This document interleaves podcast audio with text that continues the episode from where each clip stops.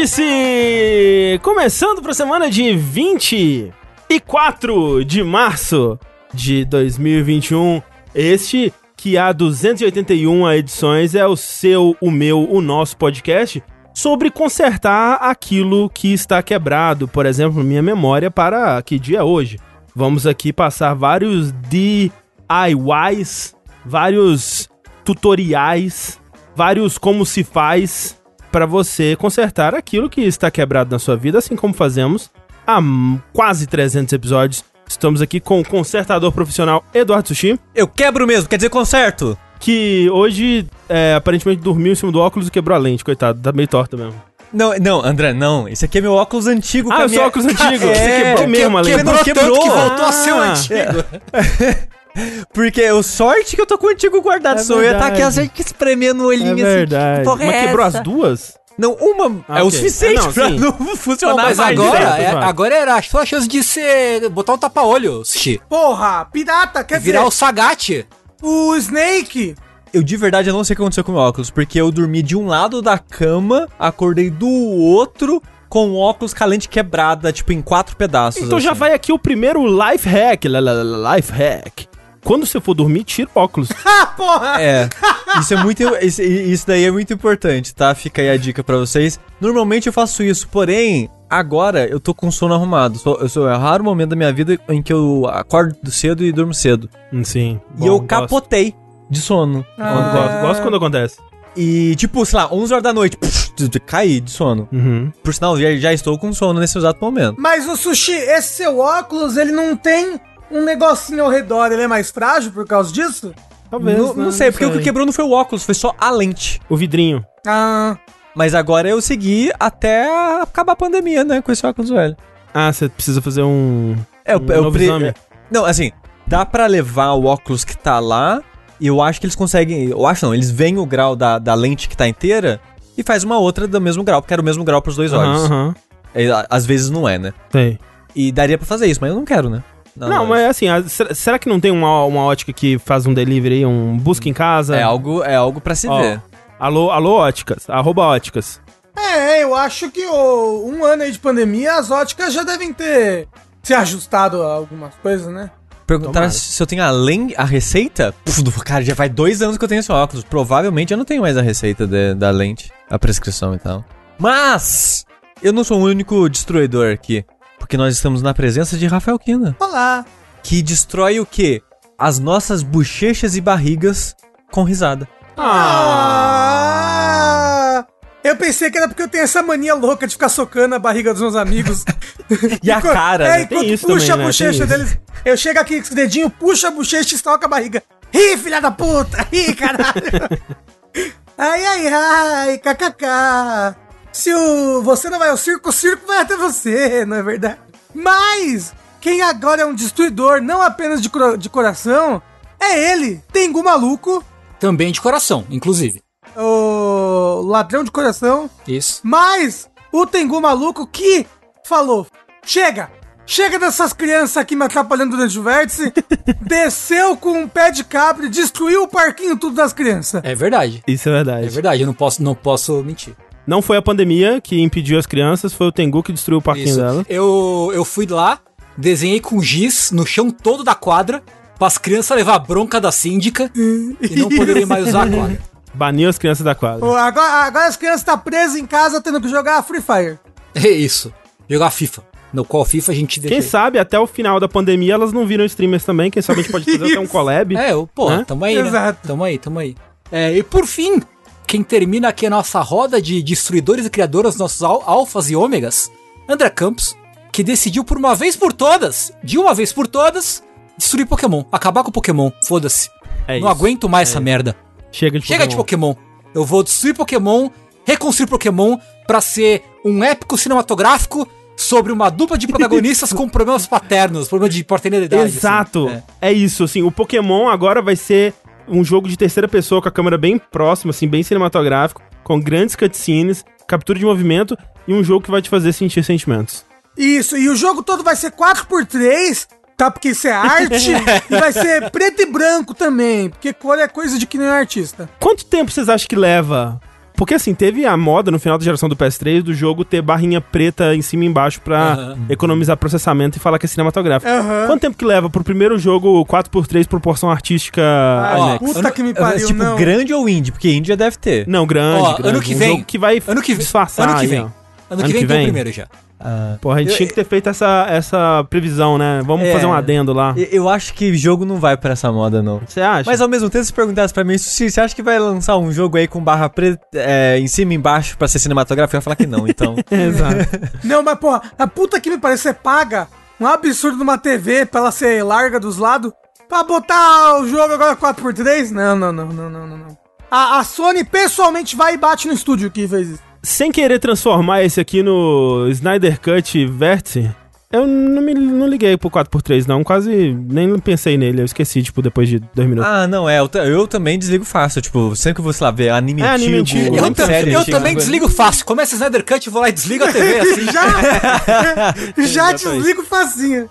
Mas pra você aí que não vai desligar dessa live, desse podcast, esse daqui é mais um vértice de número ímpar. Isso significa que nós vamos falar sobre notícias. É isso mesmo, o vértice acontece toda semana aqui, alterna entre temáticas de notícias e joguinhos. Hoje nós vamos falar sobre as notícias. Temos muitas notícias para comentar, muitas coisas que aconteceram nesse mundo, até porque ficamos uma semana sem fazer, então acumulou uma semana extra de notícias, né? Que na verdade, se a gente estivesse fazendo semanalmente, não teria tanta notícia, né? Porque não aconteceu muita coisa nas últimas três semanas, vamos dizer. Mas como acumulou, a gente tem bastante coisa pra falar aqui. Mas antes disso, aqueles nossos avisos de sempre. O primeiro de todos é que você aí que está assistindo a live com a gente nesse momento, você que é uma das 3.633 pessoas que está assistindo com a gente, é, primeiro, muito obrigado. Segundo, saiba que a gente tem podcasts aqui. O podcast é o futuro do- da comunicação, o futuro do, da, da mídia, na verdade. Então, se você for aí no Spotify, no Google Podcasts, no Apple Podcasts ou onde quer que você escute podcast aí no seu aplicativo favorito, você pode procurar por jogabilidade e provavelmente você vai encontrar a gente, não só o Vértice, mas também o Dash, que tem um episódio gigante vindo em breve aí no seu Ó. feed. Temos também o Red Jack, que já tá com um episódio novo gravado, pronto pra ser lançado por aí. O Linha Quente fora da caixa. Enfim, uma miríade de opções para o seu ouvido E solitário um funk. na verdade. E um funk, tem um funk do Jogabilidade da Bunda também que você pode escutar. Não temos nenhuma relação com ele, mas está lá para o seu deleite também. E para você aí que está ouvindo a versão gravada e editada pelo nosso querido Edu Alhai desse podcast, saiba que ele foi gravado ao vivo no nosso canal da Twitch, twitch.tv jogabilidade. Então, que tal se você não vier quarta-feira que vem às 8h30 aqui participar dessa baguncinha, né? Assistir a gente ao vivo aqui, assim como você pode vir todos os dias da semana que nós temos streams praticamente diários. Como disse Tengu, eu estou no processo de destruir Pokémon. Eu estou pagando a minha aposta aí de jogar Pokémon Sword. O que aconteceu que você resolveu jogar Pokémon? É porque, bom, Não, eu sei da aposta, mas que tipo, você, você tava lá, você. Putz, Pokémon hoje. é assim, eu tava pensando no, no que jogar e eu pensei assim, eu preciso pagar essa, terminar de pagar essa aposta, né? Porque eu tinha, eu perdi uma aposta que me obrigava a jogar Pokémon Sword e eu estava adiando, né? Eu joguei pela primeira vez no Jogability Day e tava adiando pra fazer. Só que assim, o Rafa, ele também precisa pagar uma aposta, na verdade. Precisa? Precisa? E eu não me sinto moralmente apto a cobrar a aposta do Rafa antes de eu pagar a minha. Eu ia, eu ia falar, André, que eu pensei que você ia abandonar essa aposta. Não, só estava adiando. Porque é um jogo longo, né? É um jogo longo? Você vai levar, sei lá, umas 40 horas aí, talvez É. um pouco menos. Você acha que o André é o Ricardo Regis, que não botou o piercing até hoje? Não botou? É um absurdo. Vamos cobrar. Mas, mas, André, quando você terminar a sua aposta e cobrar oficialmente Rafael Kina da dele, a dele é maior ainda. É, mas assim, cada um com suas apostas, cada um com É, seus dá, dá problemas. um, Ô, André, dá um, dá um refresco aqui pro ouvinte incauto, Aham. né? Pro espectador Certo. incauto. Qual é que era a aposta e quais são as prendas a serem pagadas por você e pro então, Rafa, no caso? Pois bem, a aposta que eu estou pagando no momento é uma aposta que a gente fez há muito tempo atrás sobre The Last of Us Parte 2. Eu não vou dizer aqui as condições da aposta, porque seria spoiler pra quem tá ouvindo aí. Mas eu perdi a aposta, né? Eu perdi a aposta. Essa aposta, se eu ganhasse, o Sushi jogaria Red Dead 2. Isso. E se eu perdesse, eu jogaria Pokémon. Portanto, estou aqui jogando Pokémon. Teve uma outra aposta subsequente aí que era sobre The Medium. Eu e o Rafa apostamos coisas sobre como seria o jogo e nós dois perdemos. Então nós dois estamos pagando a nossa aposta. A minha prenda era assistir Hunter x Hunter, que já tá rolando pelo Red Jack, e a do Rafa era jogar Red Dead 2. No Você momento, perceba uma- que o objetivo do André é fazer todo, Todo mundo sair mundo- jogar Red Dead É, 2. eu ainda tô ver. procurando a aposta que eu vou fazer com o Tengu pra caso ele perca, ele tem que jogar Vai ser Red Dead 2. Mas olha só, tem uma outra aposta rolando no momento que não vai envolver Red Dead 2, por incrível que pareça, que é sobre Silent Hill. Que eu e o Sushi apostamos sobre o anúncio de jogos de Silent Hill esse ano. E eu apostei que se anunciarem dois, eu ganho. André, o anúncio que fizeram esses dias vale? Qual que foi? Eu não que vi. algum outro jogo de terror vai ter DLC de Silent Hill. Não, Não, não, não. Tem que ser Silent Hill. Ok, Tem ok, só Hill. vendo isso daí. E se não anunciarem dois jogos esse ano, o Sushi ganha. E aí, se o Sushi ganhar, eu tenho que jogar o modo história do Helm Reborn no, do Final Fantasy XIV. Caralho. E se eu ganhar, o Sushi vai ter que fazer uma pintura de todos os jogabilideiros como se ele fosse o Bob Ross na praia, alguma coisa assim. e se nós dois perdemos, tem uma terceira prenda que a gente vai jogar algum jogo, tipo, cada um segurando metade do controle, alguma É, coisa usando assim. uma camiseta gigante É. que caiba os dois. É não- muito Isso. importante. Eu não sei onde vamos achar, porque eu já estou usando o maior número da loja onde eu compro camisetas, mas a gente, a gente encontra A gente, a gente, a gente vê isso daí. Você compra na Cauê ainda? É lá, é, isso É, eu ia, falar, eu ia falar pra vocês comprarem lá, mas é. Enfim, Você pode ver que a gente faz muitas apostas. faz muitos Uhum. anos. É um vício. Mas é. enfim, é. Por isso que eu comecei a jogar Pokémon e tem lives todos os dias, fora isso, no twitch.tv jogabilidade. Além disso, tudo que a gente faz aqui é graças a pessoas como você, que contribuem mês após mês. Mas motivado por apostas. Mo- Motivado por aposta Isso. sempre, mas graças a vocês, que vão mês após mês nas nossas campanhas do Patreon, do Padrinho, do PicPay, ou com o seu sub na Twitch, contribuem com qualquer valor que vocês forem capazes de contribuir, ou com o sub na Twitch, que é sempre bom lembrar, é grátis pra você, né? Caso você assine qualquer serviço da Amazon, você pode dar gratuitamente o seu Prime Gaming aí todo mês para um canal da sua escolha. É, e a gente agradece muito se for se formos nozes, né? Porque ajuda bastante. E é muito fácil, só é chato que você tem que renovar todo mês, né? Mas é, é o preço a se pagar por essa Não, mas, mamata. mas é bom que você vem e continue assistindo a gente aqui. Exatamente. É, Ó, e desculpa. fica aí outra, outra ideia de camiseta, né? Depois do razoavelmente é, satisfeito que a gente cunhou no Dash, fica agora Uhum. uma assim, movido por aposta e graças a você. fica aí, aí ideia de camiseta. aí. Como a gente tava falando, coisas se quebram e outras coisas surgem no lugar delas. Então a gente pode começar aí com as nossas notícias. Porque eu tenho uma aqui que é sobre o novo estúdio da Jade Raymond. Verdade. Ela mesma, a fundadora de estúdios. Exatamente. Ou a fundadora, a gente nunca irá descobrir. Ah, a fundadora ou a Ah, fundadora? olha só, olha só que xiste. Que xiste inteligente. Porra. É a mulher que faz yay! Não sei o que é isso, não exatamente. Você lembra da, da mulher que faz yay? A mulher kawaii da E, E3? com a Nakamura, a Nakamura ela abriu o próprio estúdio agora. assim. Ah, Ah, é. teve isso também, né? A gente não acabou Teve. não colocando nas notícias, É. mas é verdade. É. A gente pode até comentar aqui ra- rapidamente, mas não é ela. É a Jade Raymond, no caso, que a gente tá comentando. Caso você não saiba, a Jade, Ram- Jade Raymond esteve aí no... é, na criação de... é, né, de uma das franquias mais importantes atualmente aí, que é Assassin's Creed, né? Esteve lá na Ubisoft como produtora. Trabalhou na Ubisoft em Watch Dogs, trabalhou em Splinter Cell e saiu da, da Ubisoft em 2015 pra ir pra a EA, né? Onde ela fundou o, o Motive, EA Motive lá, que era um estúdio que ia trabalhar junto com a Visceral na criação daquele jogo cancelado de Star Wars. Que a gente sabe que não deu em nada, na verdade. E aí, depois que esse jogo foi cancelado, a Visceral foi desfeita, a, a Motive ela virou um estúdio é, de suporte, né? Trabalhou com Battlefront 2 principalmente, que acaba sendo o único crédito que a Jade Raymond tem na, na- na- dessa época, né? O único jogo chipado que ela trabalhou. E logo em seguida ela saiu, né? A, a Motive ela ainda existe, inclusive ela foi responsável por aquele Star Wars Squadrons que saiu ano passado, mas né, já foi depois da saída da, da Jade Raymond, porque ela foi pro Google Stadia, né? Ela foi lá encabeçar um dos estúdios internos que iam desenvolver coisas futurísticas com latência negativa pro Google Stadia. Teve até meio que um protótipozinho, né, no Teve- anúncio do É, Stadia e um, tipo, era um exemplo de um, né, da visão do que eles queriam é, realizar com o Stage e tal. Mas é, acabou que também não vamos ver os frutos desse trabalho, porque, como a gente sabe, o Stadia fechou seus estúdios internos aí e é, acabou não, não dando em nada. Então a Jade ela saiu, do, né? do- foi talvez demitida, né? Talvez seja o, o termo mais correto aí. E anunciou agora que ela tá fundando um novo estúdio aí, que é o Ra- Raven, é o novo estúdio da Jade Raymond aí, que tá trabalhando em alguma nova IP misteriosa junto com a Sony. Talvez esse jogo saia. Assim, porque assim. É, é por- é porque antes, É. a gente, eu brinquei no começo, mas na verdade ela só teve o dedo podre. Porque É. ela foi parar primeiro na EA, Sim, exato. numa época em que a EA queria tudo menos jogo single player, pra fazer um jogo single player. É, colocaram o estúdio dela pra trabalhar num jogo que foi cancelado meio que tipo. Ok, talvez tenha tido a responsabilidade da Visceral e dos responsáveis por não conseguir deixar o jogo de um jeito que convenceu a EA a continuar investindo.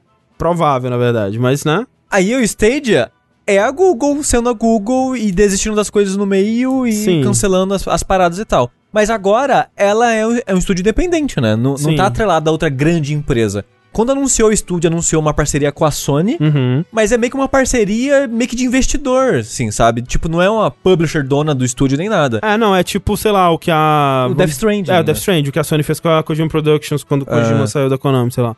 Então, é realmente dessas aventuras dela aí parece que é a mais promissora até agora. E, vale dizer, é um estúdio montado a dedo por ela com pessoas com quem ela já trabalhou no passado, possivelmente nessas, nessas outras empresas aí. A EA compra o estúdio e fecha. Só de ódio. Isso, isso. né? Não, a, não, a Ubisoft Ah, É. isso. vai, vai fazer que nem a Ubisoft fez com o cara que criou lá o Assassin's Creed. E o cara saiu, a Ubisoft contratou de volta e saiu de novo. Exato, o Patrício, né? É Patrícia Desilê, isso.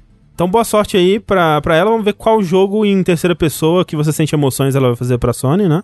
É. Curioso pra, pra descobrir isso aí. Eu, eu sei que não tem nada a ver com o assunto, mas. Onde está Kim Levine? Porra, é uma boa pergunta, né? Ela tá- ele tá naquele Ghost Story, né? Que É. é um estúdio. É, e tá lá, ele. A única notícia que eu tive dele, infelizmente, ele defendendo a atriz lá do, do Mandalorian. Ah, é, ver- é verdade, teve Ah, é. isso. Ah, não, isso puta mesmo. que me pariu. ele passou um é pano, assim e tal, pra mina do Mandalorian e tal. Porra, Ken Levine. A Ghost Story tá lá parada faz anos, assim.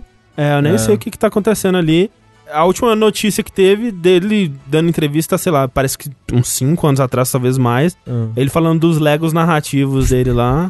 Mas eu acho que foi isso mesmo, então. Ele a- lá apresentando Bioshock para o Vita em alguma E3, né? Isso, É. exatamente. E lembra quando ele, ele ia escrever o remake do Logan's Run e cancelaram? Sim, é- é- não, não é Logan's Run, era.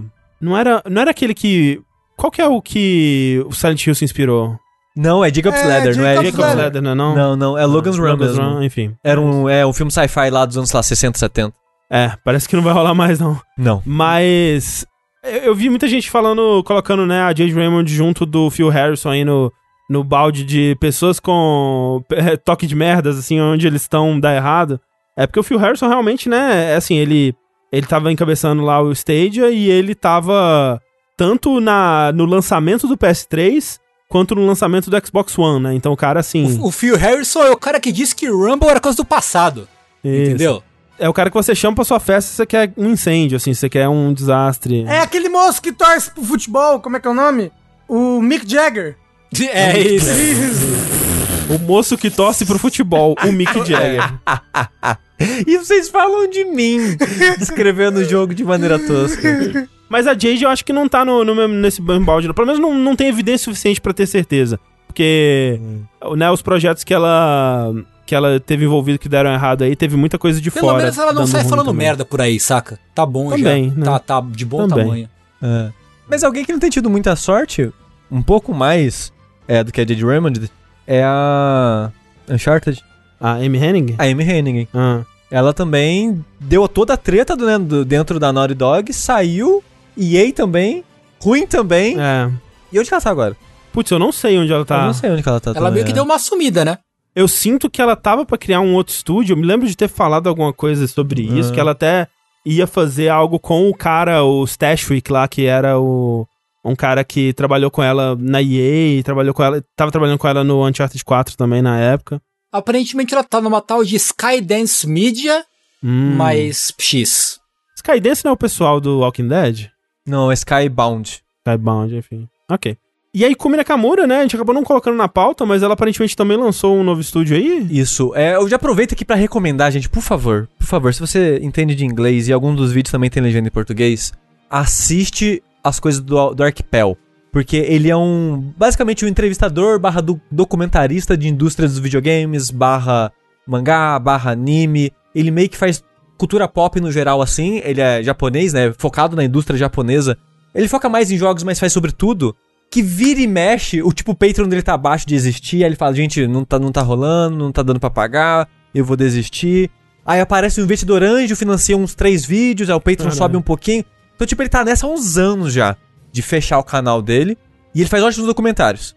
Eu até já comentei aqui, acho que no Vértice de Notícia passado, um vídeo sobre o produtor da, da Japan Studio, da Sony, uhum. que foi o produtor do Nioh 1 e 2, né? Uma entrevista com ele, falando sobre a produção do Nioh, sentado jogando e tal. Uhum. Era um vídeo do Arquipel. Sei. Um vídeo de uma hora sobre a produção do Nioh 2, assim, é excelente.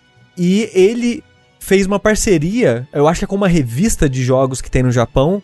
E, e é muito louco porque é um canal separado, por causa Hum. dessa parceria. E é o segundo vídeo do canal. O primeiro eu acho que é o do Nioh. Sei. Tipo, um ano depois lançou esse, que é uma entrevista com a Ikumi Nakamura, que era da Tango Works. Tango Gameworks. Gameworks. é, isso. a Tango Gameworks, né, que é o estúdio que fez Evil, Evil Within 1 e 2. É, ela tava trabalhando como diretora de arte do Tokyo. É, Ghostwire Tokyo. Não, diretora criativa diretora mesmo. criativa do Ghostwire É, é, tipo, Tokyo. ela- ela veio, ela tava na Platinum antes, né? Ela trabalhou em Bayonetta, trabalhou em Okami antes disso também. E ela meio que foi, foi acompanhando meio que Shinji Mikami na trajetória dele pelas empresas até ir parar na Tango. E aí ele ficou na Tango e ela, e ela foi embora. É, e pra quem não tá ligando o nome da pessoa, é aquela moça que apre- apresentou o Ghostwire Tokyo na E3 no palco, todo mundo achou ela muito carismática. Porque ela etc. faz, yeah! Alguma coisa assim. É, exato. E, e ela meio que saiu da Tango logo, sei lá, uns meses depois do anúncio do jogo. E a- a- ela cativou as pessoas, né, com a Uhum. presença de espírito dela no- anunciando o jogo e tal. E todo mundo ficou, caramba, e agora? O que aconteceu? o que, que vai ser do Uhum. jogo? A diretora saiu do, do projeto, não sei lá o quê. E ela passou, tipo, quase um ano só viajando e visitando estúdios. Sim. E nessa entrevista, que é uma entrevista ótima, ela fala meio que da carreira dela, do, do passado, presente e futuro, basicamente. Que ela fala por que ela saiu. Você sabe por que ela saiu, André? Eu não sei porque ela saiu, o Sushi. Por qualidade de vida. Então. Ela falou que de- ela começou a trabalhar na Capcom, né? Aí, como o Tengu falou, foi pra Platinum, pra Tango e agora na carreira solo, digamos assim, dela. Ela falou que era muito puxado. Desde Uhum. o começo, ela sempre via, tipo, gente dormindo na própria mesa, Sim. pra já acordar e trabalhar em seguida. E ela falou que essa carreira tava aos poucos destruindo a saúde dela. Ela não fala especificamente o que aconteceu, mas ela falou que tava num ponto que a saúde dela não aguentava mais. Hum. E ela desistiu. E é muito triste, porque ela fala na entrevista que a ideia do Ghostwire Tokyo foi dela. Ela que Ah. fez o pitch do jogo, da ela que fez o conceito do jogo. E ela falou que era o filho dela e ela teve que desistir em prol da saúde dela. E eu tô meio triste assim, sabe? É foda. entrevista. E, é foda que é uma história super comum da indústria de games, né? Uhum, Assim, é o que a gente mais escuta por aí. E ela fez esse tour porque quando ela anunciou a saída dela da, da, da Tango, ela recebeu muitos e-mails de estúdios querendo contratar ela e chamando pra visitar. Sei. E ela queria visitar estúdios ao redor do mundo pra ver o ambiente de trabalho, Sei, como é que era. Sei. E diz muita coisa, que depois de visitar tantos estúdios, ela decidiu abrir o próprio. É. E ela tá em processo de abrir ainda, eu acho. Porque o tom da entrevista é meio que tipo de.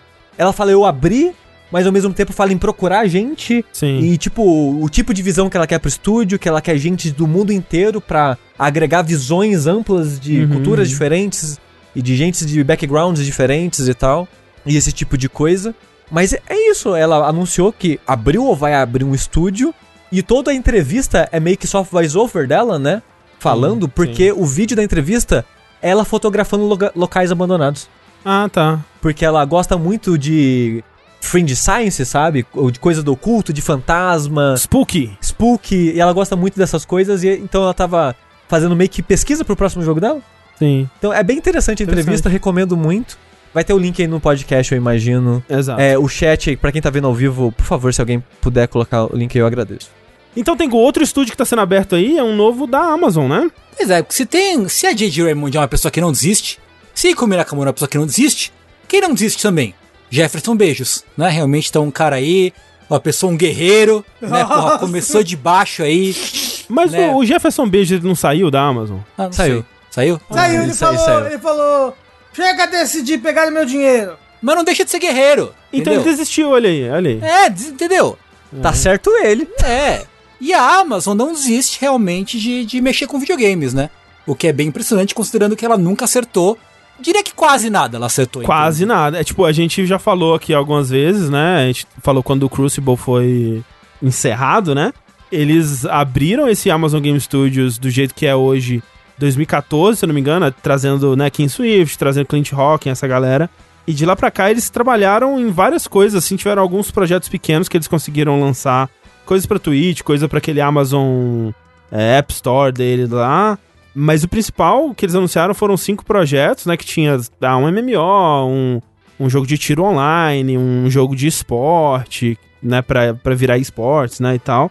E desses cinco, quatro foram cancelados. É, né? tipo, o Crucible, ele foi lançado, deslançado e Isso. cancelado, o que é, o que é uma trajetória bem interessante pra um, pra um jogo, né? É, e aí tem o MM MMO, que é o tal do New World, que tinha muita gente jogando num, num período de teste, mas aconteceu o mesmo que aconteceu com o Crucible.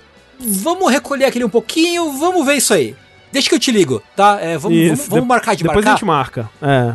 Tá no, né, tá em, no, no vácuo, então. É, tá com previsão pra lançar esse ano ainda, né? Que esse New World é o MMO do loucão lá. Mas, né, vai saber também. Fora que eles anunciaram aquele serviço Luna também, que não tá, não tá diretamente relacionado, talvez, ao, ao- estúdio de produção, mas, né, é outra, outra investida de videogames do, da Sim. Amazon, que é no- porque aparentemente não vai, também não vai dar em nada. É, esse é cedo pra saber ainda, mas quando foi anunciado, pelo menos parecia ter boas ideias, mas vamos ver o que vai, vai acontecer, né? O caso é que a Amazon montou um outro estúdio lá em Montreal, né, lá, lá de tantos estúdios é, famosos de videogame. Inclusive desse novo da Jade Raymond aí, o Raven, Pois é, que a gente falou. e trouxe uma galerinha, uma turminha do barulho, muita gente que participou da produção do, do Rainbow Six Siege, e supostamente o foco desse estúdio novo é desenvolvimento de jogos AAA, olha só, Uhum. que supostamente seria focado em multiplayer online, então focado já meio que visando no mercado de esportes, supostamente, né? Não, eles não falam isso, mas eles estão querendo fazer um jogo AAA com a galera do Rainbow Six Siege, Sim. é, né, pra ser com esse perfil, é um jogo que eles querem, querem um, um pedacinho desse mercado de esportes aí. É, sim, sim. Então, assim, não tem nada, nada previsão de lançamento nem nada, né? Só deram os nomes das pessoas, desse, desse galera do, que veio da, do Rainbow Six Siege pra fazer parte do estúdio da Amazon, e, assim, nada de concreto. Então, assim, eu sei lá, cara. Eles já meio que tentaram isso um pouco. O Crucible foi meio que uma tentativa um pouco disso, né? Mas mais, É. de, mais de abocanhar o mercado desses jogos tipo Apex e, e Fortnite e tudo mais Uhum. talvez. Não tanto focado em esportes como o próprio Rainbow Six é, como o Valorant, como esses outros jogos de tiro e tal. Aham. CS, né? Tem que ver, vamos, tem que ver isso aí, né? Tem que ver. Assim, eu, eu realmente acho que eventualmente eles vão conseguir, sabe? Porque eu Ah, acho é. que se tem algo que eles têm que o Google não tem, é persistência, né? Assim, que eles estão insistindo nessa É. porra aí. Porque, tipo, os dois têm dinheiro infinito aí e eles podem continuar tentando. O Google só não tem a, a, a fibra, né? Tipo, À a, vontade, parece. a vontade, o interesse, sei lá, pra se manter numa ideia por muito tempo, pelo visto, né? Enquanto isso, a Amazon, assim, há de se supor que ela tá aprendendo com os erros, né? Então, eventualmente, eu acho que eles vão conseguir lançar um jogo de sucesso. Parece ser, tipo, né? Eles estão muito, muito focados nisso. Eles estão, né? Mas é, é aquela coisa, né? Tipo, a gente sabe que o que, que eles estão fazendo? Eles jogam dinheiro, né? Tipo, ah, a gente joga, vai jogar dinheiro nisso aqui até nascer alguma coisa, né? Tem que ver se os caras têm, tipo, a visão, né? No fim das contas, tipo, que fazer, desenvolver videogame, todo mundo sabe que não é só jogar dinheiro, dar dinheiro pra uma pessoa. Exato, tipo, ah, faz uma exato. coisa aí. Faz a magia acontecer. Eu, eu acho que eles têm que prospectar um estúdio aí que consiga Uhum. pegar esse dinheiro e trabalhar em algo que eles querem. O negócio é que eles, eles parecem querer também algo que traga um, um retorno não só.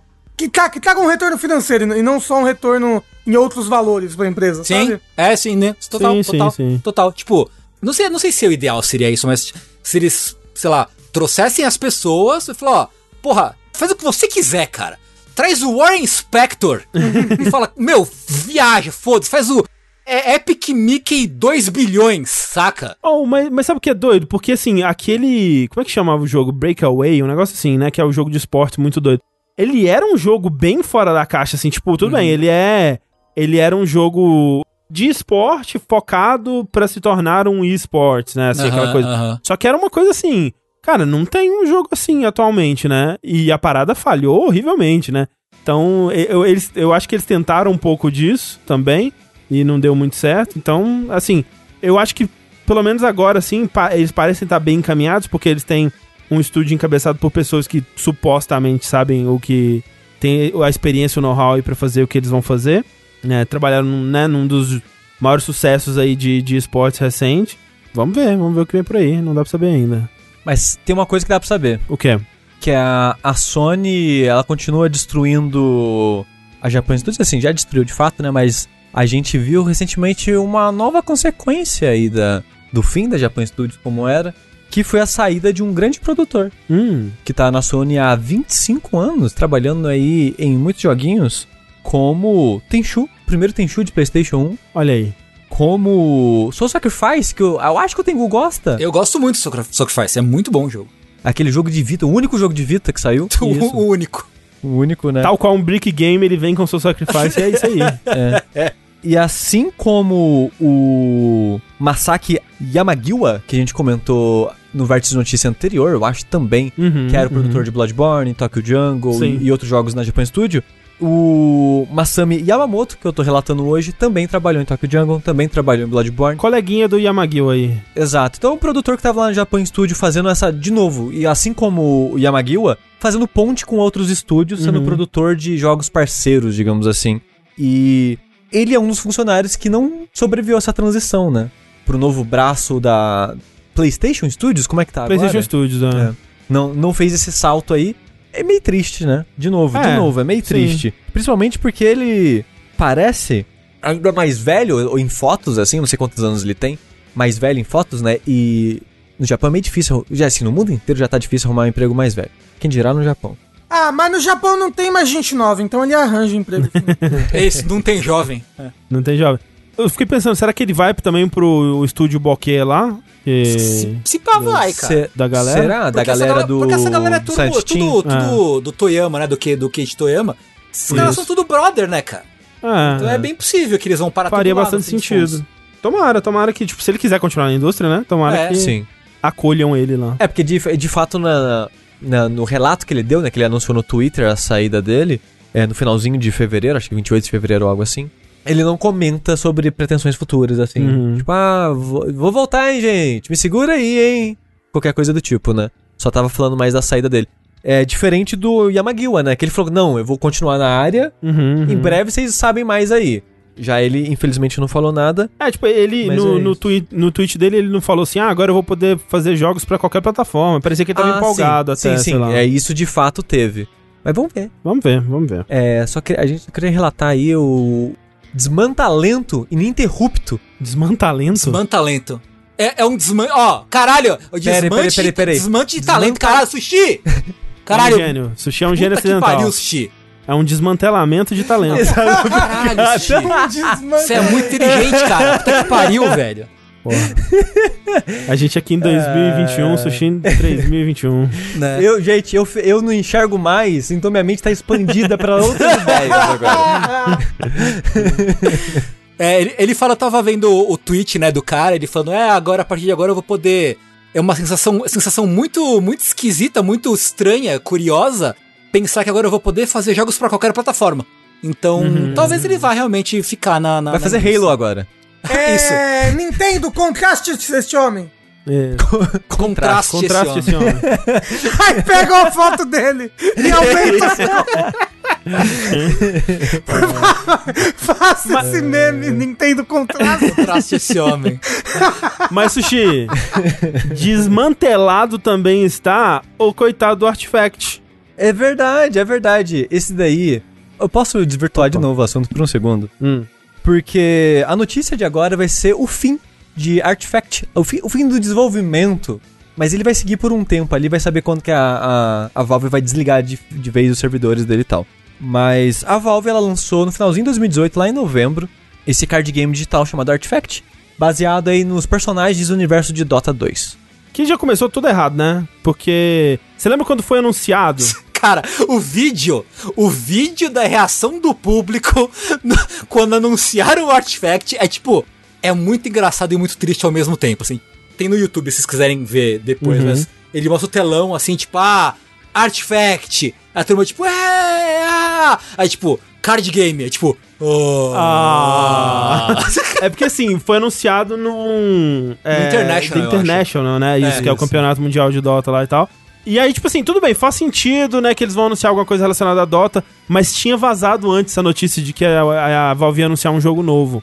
Então tinha uma galera que tava, assim, já meio esperando alguma coisa mais fora da caixinha, assim, pra Valve.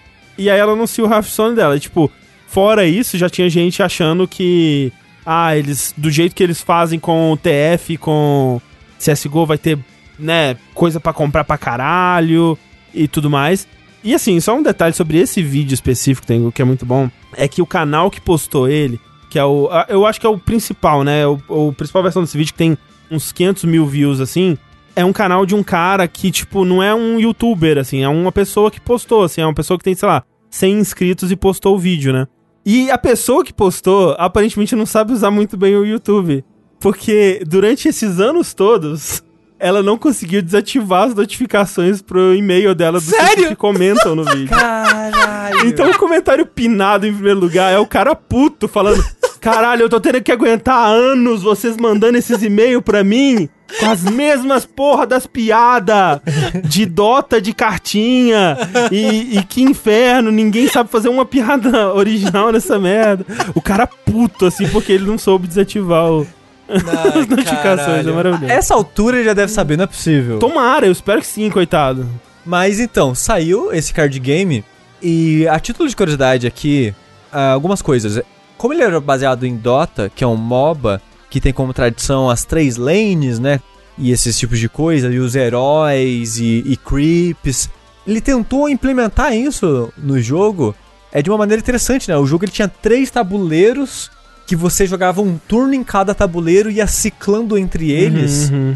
É, e cada tabu é um deck só, né, pros três tabuleiros, mas cada tabuleiro representando uma, uma lane, então cada um tinha vida separada. Tinha umas ideias bem interessantes lá. E pra fazer o jogo, eles levaram o Richard Garfield, Uhum. criador de Magic the Gathering, Netrunner. O de cartinha mesmo, original lá. É. É, é o cara que inventou Magic. Ele não ficou tanto tempo. Ah, sim, ele só É, inventou e foi embora. É, ele inventou, fez acho que sei lá, alfa, beta e depois saiu, ele não ficou tanto tempo no, em Magic, mas foi a mente por trás da criação de Magic, né? E Netrunner, que é outro card game que morreu cedo, que as pessoas que gostam, gostam pra caralho, e outros vários board games e coisas aí da vida, mas em termos de, de, de card game, ele tem um, um pedigree altíssimo, né? Uhum. Então tinha Richard Garfield, o pessoal já tava tipo, caralho, vai ser, vai ser legal, sabe? Uhum, uhum. Passado, né, o boom inicial, o pessoal ficou, pô, vai ser maneiro isso. É, o pessoal que gosta de Magic, gosta de Hearthstone e tal. É tipo, eu- empolgado. Caguei e andei pra Dota 2, mas eu adoro o card game. Uhum. Então eu fiquei, pô, mas isso aí isso vai- parece que vai ser legal. É, com o pedigree da Valve por trás, né? A gente Isso, sabe isso. que a Valve sempre preza por qualidade e tal. Aí o que aconteceu? Card game digital recentemente é tudo free to play. Uhum. Você vai lá e cai no vício de graça e torra seu dinheirinho comprando decks, é, comprando cartinha, comprando Uhum. pacotinho. O do Elder Scroll foi assim, já fechou também, mas era assim. O de League of Legends, né, o Legend of Runeterra é assim. Uhum, uhum. Hearthstone é assim e outros são assim.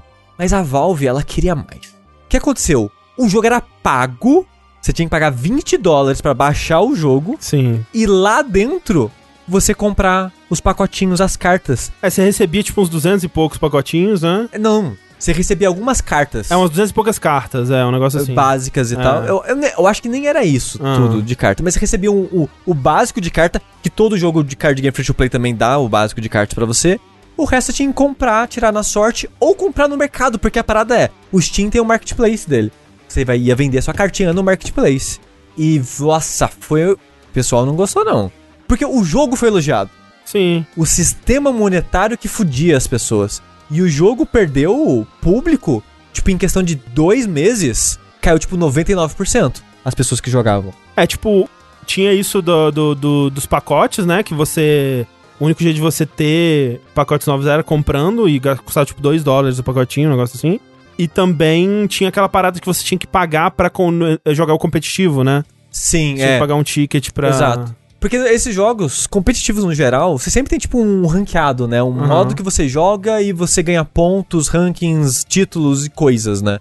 E nesse jogo, a única maneira de você jogar o ranqueado era pagando dinheiro de verdade por partida. É, o que, tipo, é, é- eu entendo de onde que veio, né? Porque eles estavam ten- tentando trazer essa camada do Magic de verdade, vamos dizer assim, dos jogos de carta do mundo real, né? É. É, pro, pra dentro do jogo, mas né, sem considerar que já existia todo um ecossistema de outros jogos bem-sucedidos, que o jogador de jogos é, de cartinha virtual no, no, no PC já estava acostumado, e, no, e no mobile e outras plataformas já estava acostumado com outras facilidades aí, outro paradigma, né, basicamente. Sim.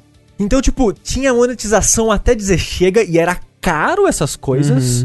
E o pessoal simplesmente foi embora. Por mais que, tipo, na época que eu, eu assisti ainda mais Hearthstone, que eu assisto até hoje, desde 2014. Eu assisto Hearthstone, acompanho e tal.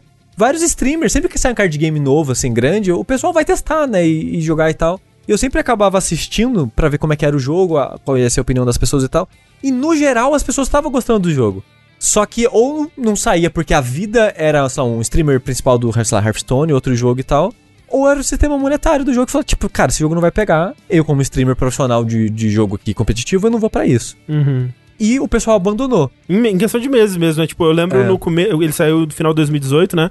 No começo de 2019 teve aquele meme que a categoria Artifact na Twitch tava tão abandonada, mas tão abandonada, que os caras começaram a streamar pornô na categoria É, Artifact. que isso? Eu ia comentar isso, tipo, a categoria Artifact era tipo a vala do É. Twitch, assim, tipo, os caras passando filme, anime, pornô, uns vídeos esquisitos. A, a premissa é que, assim, nem os mods da Twitch vão ver a categoria Artifact, sabe? Então, a gente pode, pode passar o que a gente quiser aqui, que tá liberado. E acho que foi em março ou fevereiro do ano seguinte, no- então no começo de 2019, a Valve anunciou que eles iam meio que pausar o jogo, regredir ele a um beta Uhum. e fazer um reworking no jogo. Só que na época, eu achei que era ser um rework, um rework da parte é, da monetização do Uhum, jogo, uhum. mas era do jogo inteiro. Sim, era qua- o, o Gabe New ele deu uma entrevista é, um tempo depois, assim, bem bastante tempo depois, acho que foi quase um ano depois, que ele, ele falou que eles finalmente falaram mais abertamente sobre o estado do jogo é, na revista Edge, onde ele falou que era quase um Artifact 2 mesmo. Internamente tava quase sendo. Eu acho que tava sendo chamado de Artifact 2. é, internamente, assim. Mas que loucura, porque, tipo, parece que o erro do jogo não era isso. Não era o jogo em si, né? Assim, eu não sei se as pessoas que jogaram com frequência ao longo dos meses foram achando os problemas do jogo, o que é o que normalmente acontece com esse tipo de jogo, né? E normalmente o que acontece? Ao longo do tempo você vai arrumando esses problemas com novas cartas, novas coleções, novas Uhum, coisas. Só que talvez eles acharam que, tipo, ah, vamos fazer um rework completo do jogo, e dessa vez, até onde eu sei, sem o Richard Garfield. Hum, Só tipo, ah, vamos pegar a equipe que tá aqui e vamos retrabalhar esse jogo. Aí eles tiraram o esquema das três mesas e era só uma mesa gigante dividida em três. E você era meio que. Você só tem um turno, né? Vai e vem, tradicional. Em vez de ser vai e vem, próxima mesa, vai e vem, próxima mesa. É as três mesas ali juntas. uhum. Só tem uma linha dividindo elas. E, tipo, as cartas mudaram, os heróis mudaram, o balançamento do jogo mudou. Colocaram umas cartas com interação de, de outras cores, assim, tipo, de, de facções, digamos assim, diferente, né? Que assim como o Magic tinha cores e, tipo, classes de carta. Então eles mudaram muita coisa do jogo. E é muito louco que você vai ver gameplay do Artifact Foundry, que ah, ganhou um novo nome, né? Uhum. É, tipo, é muito diferente e cru. Porque eles abandonaram o jogo. Sim, não tá finalizado, não tá polido, né? Então, tipo, você- se você quer experimentar, é de graça pra você baixar. Todas as cartas estão disponíveis do jogo já pra você ter acesso a ela. Você não vai, tipo, ter que comprar ou vender cartinhas nem nada do tipo. O jogo tá lá. Você não precisa pagar pelas partidas. Só que o jogo é muito engraçado, porque quando você vê vídeo do, do Artifact original, ele era muito bonito. Uhum. Ele tinha muita personalidade. Eu acho, pelo menos, no, no esquema do tabuleiro dele ser em três camadas. Você tem meio que o, o- o bichinho que leva o deck pra você de mesa em mesa conforme você vai mudando a mesa que você joga. Ele meio que corre na- em cima do baralho pra jogar as cartinhas pra você. Então tinha- ele tinha personalidade e carismas e efeitos e visuais animados e em tudo dele assim. E eu, eu achava ele bonitinho. Talvez não a coisa mais única do mundo visualmente, mas eu achava ele interessante. O 2 é tipo um beta, sabe? É, é um beta mesmo. É tipo, é tá cruzaço visualmente. E no anúncio da, da Valve falando que abandonar o desenvolvimento do jogo, né? Eles falam, ah, o jogo tá completo. Só falta polimento. E tipo, se, se, se, se o que falta é só o polimento, esse jogo é um bom estudo, assim, pra você ver o que os últimos meses de desenvolvimento de um jogo faz. Hum. Porque, é, por incrível que pareça, eu tava vendo um vídeo de pessoas que acompanhou esse beta, porque tava em beta durante, né? é- Sim, essa sim. transição entre os dois jogos. E eu tava vendo um vídeo de um canal de um cara que acompanhou. o- Ele jogou um ano inteiro de desenvolvimento do, do Foundry. Uhum, Ele acha que o jogo ficou melhor agora do que tava no lançamento. uhum. Mas mesmo você ouvindo alguém que jogou muito e que acha que o jogo tá bom e que é um bom card game que só foi abandonado porque a Valve achou que não ia valer mais a pena, ele não parece um jogo bom, sabe? Se você vê ele acontecendo, você fica. Não, não parece um jogo muito legal. Sei. Não, não parece um jogo bom, porque ele não é animado, ele não tem os efeitos visuais, os efeitos sonoros que, lá, que você espera de um jogo finalizado, sabe? Sim, É, sim. é muito, é muito interessante ver a maneira que o jogo tá agora. Tipo, a- atualmente os dois estão disponíveis, né? O Artifact Classic, sei lá, que foi a primeira versão que eles, que eles soltaram. Só Isso. que agora eles tiraram, né, a, a, a compra de pack e, o, a compra de ticket, então agora você já começa também com, acho que com todas É. as cartas, uma coisa assim. E Ah. uma, uma, uma coisa que me deixou puto dessa notícia toda foi: você, vamos dizer que o Andrezinho aqui foi lá, comprou o Artifact, Ah, sim, tava é. muito curioso, pagou os 20 dólares. O que, que você ganha agora que o jogo foi cancelado e tá assim? Você viu o que eles falaram? Você ganhou um- umas cartas com visual especial. É, basicamente tipo, a carta foil. É, tipo umas cartas foil que você pode vender no marketplace. É. E você continua ganhando elas, aparentemente, né? É, porque, tipo assim, quem comprou carta, quem comprou pack, quem comprou o, o jogo, a única coisa que você ganha é essas cartas de colecionador, que são as cartas foil. E elas podem ser vendidas e compradas no marketplace, as cartas normais do jogo não. E é isso, sabe? Tipo, você ganhou lixo, porque se você já não vai mais jogar o jogo, porque o jogo já não existe mais, foi abandonado, e jogo desse tipo, se não tem é, suporte, as pessoas vão abandonar, tipo, em dois meses, Aham. você não tem nada. Eu preferia muito mais, tipo, devolve que seja do pra carteira do Steam, sabe?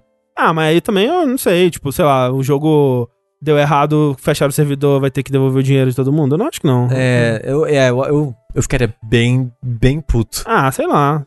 Evolve. Né? Se, se o estúdio tivesse que devolver o dinheiro de todo mundo que comprou, fodeu. Mas a parada é, esse jogo não teve vida, basicamente. Ele saiu por três meses e foi cancelado. Aí um ano e meio depois falaram, ah não, a gente parou mesmo, é isso. Mas peraí, quem comprou o, jogo tinha acesso ao beta e conseguiria continuar jogando, não conseguiria? Eu não sei como é que funcionava o acesso ao beta, talvez tivesse. Mas eu, aí, aí, de eu fato acho que já é uma sim. informação que eu não sei. É, eu acho que sim, pelo que eu tava vendo, mas é, realmente, você tava jogando uma versão ali que não era a versão completa do jogo, mas é. É, tipo, se o jogo tivesse, sei lá, Evolve, que você falou. Se o jogo, ele durou bastante tempo, pelo menos, sabe? Eu não sei, eu, eu, eu ficaria com um gosto bem amargo, apesar de eu entender Não, que é assim a- que funciona as A coisas. experiência toda é bem amarga, de fato, Sim. assim, né? É, eu, eu acho que é, é zoado mesmo, assim, até porque, tipo, ok, você comprou o jogo, ele voltou pra beta, por mais que você tenha acesso ao beta, agora é meio que como se você tivesse comprado um Early Access sem saber. Então é, é zoado, É. né? Tipo, é bem zoado. Eu não lembro se na época eles ofereceram algum reembolso pra quem não queria mais ficar com o jogo. Na época que eles tiraram o jogo, deslançaram o jogo, realmente não lembro. Se eles não fizeram isso, talvez devessem ter feito. Mas, né, eu acho que a essa altura, talvez um pouco tarde demais, assim. Seria legal se eles tivessem feito, né? É. Seria legal. Mas é isso, Artifact não voltou à vida. Ele morreu lá em começo de 2019 e não voltou à vida. Mentira, quem jogou o beta tava jogando. Assim, né? É. É tipo o quê? Anthem? Mas eu, eu fico triste. Eu fico triste, que parecia um jogo legal, só que a ambição entrou, ficou entre o jogo, sabe? Foi, foi um jogo que ele era bom e foi destruído pelo, pela monetização que colocaram em cima dele. Sim, sim. É, então, Artifact Morreu. desmantelado aí pela dona Valve. Virou E um quem- artefato da história. Virou um artefato da história. E quem está em processo de se tornar um artefato também É o Brasil. é o Brasil. É o Brasil, realmente. O Rafa acertou, é o Brasil. E empresas no Brasil, né? Como, por exemplo, a senhora é, Blizzard. Porque hum, a Blizzard, né? É, assim, essa é uma notícia, é uma notícia muito triste. E é uma notícia daquelas que, em retrospecto, era muito óbvio, né? Porque a gente vem vendo aí essa movimentação é, que tem rolado da Activision pra cima da Blizzard há bastante tempo já, né? A gente tem comentado ela aqui há bastante tempo. As mais recentes coisas que aconteceram, né? Foi o desmantelamento, a palavra da vez aqui, aparentemente, da equipe, o Team One, né? É uma das equipes clássicas da, da Blizzard que foi desfeita e o incorporar o incorporamento, incorpora, a incorporação do do Vicarious Visions para dentro da Blizzard como uma, uma parte nova ali que vai que vai ajudar no desenvolvimento de, do, dos jogos daqui para frente. Sem falar, né, ao longo dos anos aí da, da saída de, de, das pessoas que, que realmente fizeram a Blizzard ser o que ela era no, naquele começo, principalmente, né? Todas as pessoas já não fazem mais parte do estúdio. E quando você olha assim, né, vendo ao longo dos anos o que foi acontecendo, foi essa, esse processo de tirar da Blizzard o que era único da Blizzard e transformar ela em mais um braço da, da Activision como outros estúdios e tirar da Blizzard o que era especial realmente, né? Porque quando você olhava pra Blizzard, você pensava, pô, é um estúdio que ele tem um jeito específico, um jeito próprio de fazer jogos. Eles fazem jogos com um cuidado que não costuma se ver na indústria eles não, não correm para lançar, né? Eles, eles né, têm histórico aí de terem cancelado jogos inteiros que estavam perto de serem lançados porque não estava atingindo um nível de qualidade, né? Tem aquilo, vamos lançar quando ficar pronto, e aí passavam-se anos e anos. StarCraft 2, né? Foi um, nossa, uma jornada absurda para até o jogo lançar. Diablo 3 demorou pra caralho também. Então, tem todo esse histórico, né, de um estúdio que ele tem uma maneira própria de desenvolver, uma maneira própria de, de uma cultura própria, né? E é um estúdio que você olhava e falava, é um estúdio bem, bem único no jeito que ele opera, no jeito que ele, que ele trabalha. Uma dessas coisas únicas da, da Blizzard, por exemplo, era o jeito que eles lidavam com localização, com comunicação com a, com a comunidade, né? Como é, fomento da comunidade, vamos dizer assim. E é aquilo, hoje em dia, é, jogos localizados para português do Brasil eles são bem mais comuns. Deveriam ser mais comuns ainda, né? Tipo, Nintendo, né? Cadê? Nossa, não tem um jogo em português na porra do Switch. Não é, exato. Mas assim, por volta lá do, do, de 2010, 2011, é, não sei se vocês lembram, mas assim, tinha algumas iniciativas da Microsoft e da, da Sony para localizar os jogos first party. Eu não lembro como eram os da, da Microsoft que eu não joguei, mas os da Sony, cara, era uma coisa sofrível, assim, Uncharted é 2 em português. Não, Uncharted 3, puta que me puta, pariu. Nossa, nossa, era aqueles estúdios de Miami, assim, né? Que o Zone 3 era ruimzinho também. É. Assim, valeu o esforço, mas porra. Ah, mas é porque era, tudo dublado em Miami, lembra dessas Exato. coisas? Essa porra, então. Exatamente, exatamente. E aí, quando a, a, a Blizzard é, se estabeleceu no, no Brasil, que foi por volta dessa época também, 2010, 2011, e eu não sei se vocês lembram, quando o WoW ele veio em português, né? Quando ele é, foi localizado. Foi uma parada, assim, de um nível que eu, eu acho que antes disso não tinha igual, assim. Era um jogo, né, que né, a essa altura já, tinha, já era gigantesco, que veio todo em português, todo dublado em português, com uma localização, assim, muito da hora, que, né, começava a incorporar coisas culturais brasileiras, assim, aí vai, vai do gosto de cada um. Eu sei que tem gente que não gosta disso, mas no geral, eu, eu achei que ficou é, muito bem feito. Depois, quando eles trouxeram. Acho que o StarCraft, o primeiro, não veio em português, não veio dublado ainda, mas o, o Diablo 3 veio. E eu lembro na época, tipo, foi o que? 2012, né? Diablo 3. Caralho, o seu Madruga tá dublando o Diablo, sabe? E era uma parada, é oh, caralho. E hoje em dia é super comum, né? Tipo, hoje em dia quase não tem essa distinção mais. É os mesmos dubladores, as mesmas empresas até, que cuidam de tudo. Assim, você vê todos os dubladores famosos, né? Dublando jogos de videogame, tipo, normal. Overwatch eu só jogo dublado em português, amo a dublagem. Pois é, pois é. É muito então. boa. É, e, e, assim, fora isso, né, o que a, a Blizzard no Brasil trouxe também de trazer torneios, é, organizar torneios da América Latina, torneios brasileiros, começar realmente com a cena de esportes profissional aqui, lá, né, nessa época que ainda era tudo mato, né. Então eles fizeram, assim, foi, foi muito importante a presença deles no Brasil para trazer essa qualidade na localização, para fomentar esportes e tudo mais. E eis que, né, foi tudo demitido. Acabou, acabou, acabou tudo. Acabou. É... Como recompensa? Como recompensa, né? Pelo, como recompensa pelo bom trabalho, vai aí uma demissãozinha. Os escritórios foram fechados, né? Ainda você vai ter ainda representantes, né? E, para parte de, de suporte, comunidade, localização, essa coisa toda, mas não vai ter mais uma presença da Blizzard no Brasil como como era anteriormente. O que faz bastante sentido para a direção que todas as outras partes da Blizzard estão se tornando. Né? Ela não é mais estúdio especial que pode se dar ao luxo de ter uma presença nos países para cuidar ali, fazer esse, é, essa, esse microgerenciamento das comunidades e da, da, dos jogos e tudo mais. como era feito antes, né? Agora a Blizzard é só mais um estúdio Da Activision. eh, da Activision. E, e, cara, isso é triste, né? Como é triste isso? É muito triste, cara.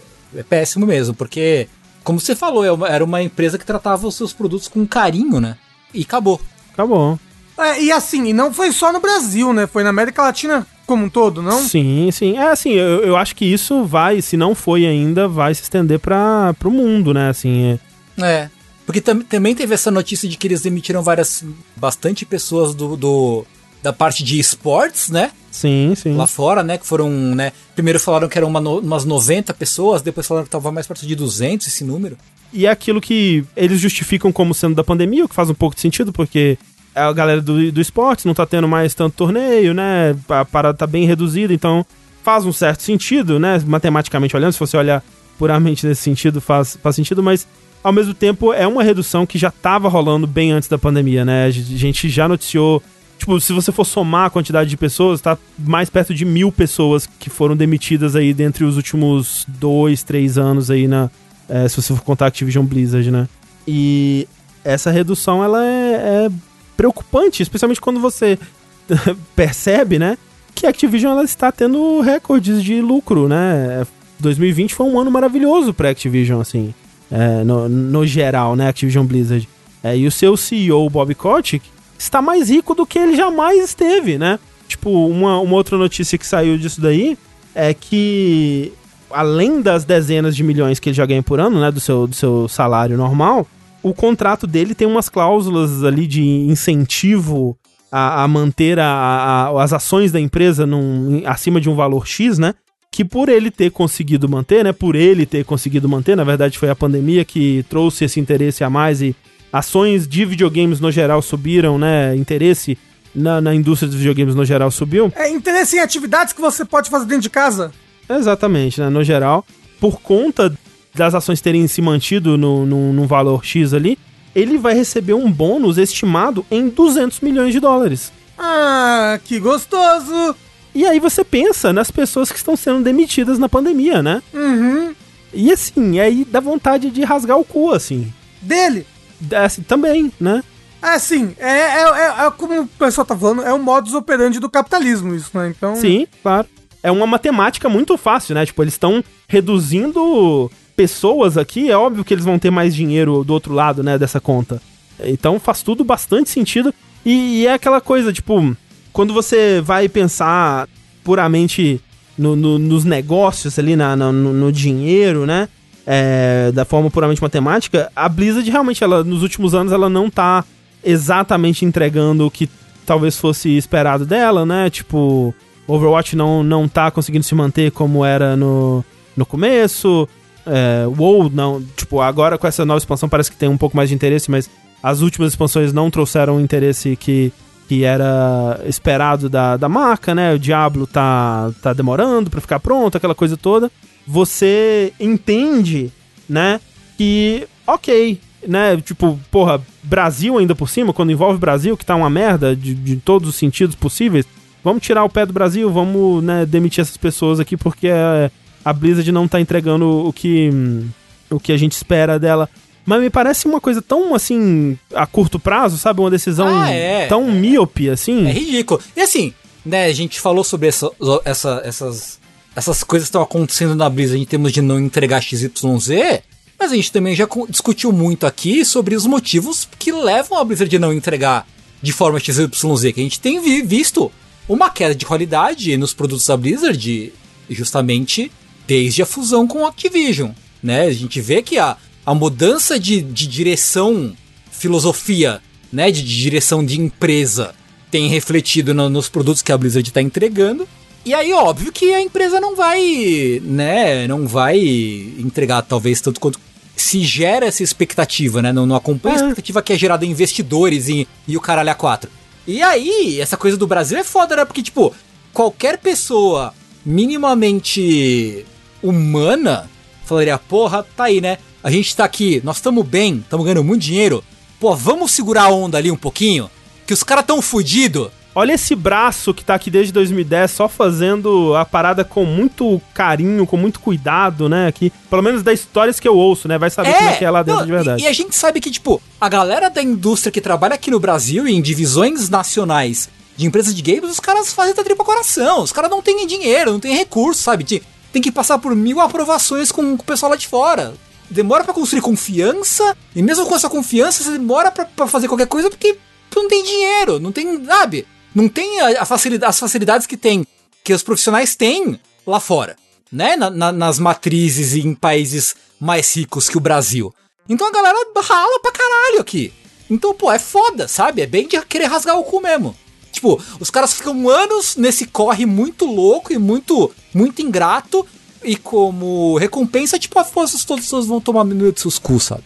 O, a, a, a Activision é, considera, por exemplo, Overwatch um puta fracasso, porque eles consideram que o desenvolvimento de Overwatch é desde aquele outro MMO. Sim, eles Titan. da- Titan, então, tipo, né? como assim ficou oito anos desenvolvendo e não gerou 7 bilhões, né? Eles não consideram que o Overwatch foi um produto que veio de um outro produto, eles consideram dois como um Sim. produto só, entendeu?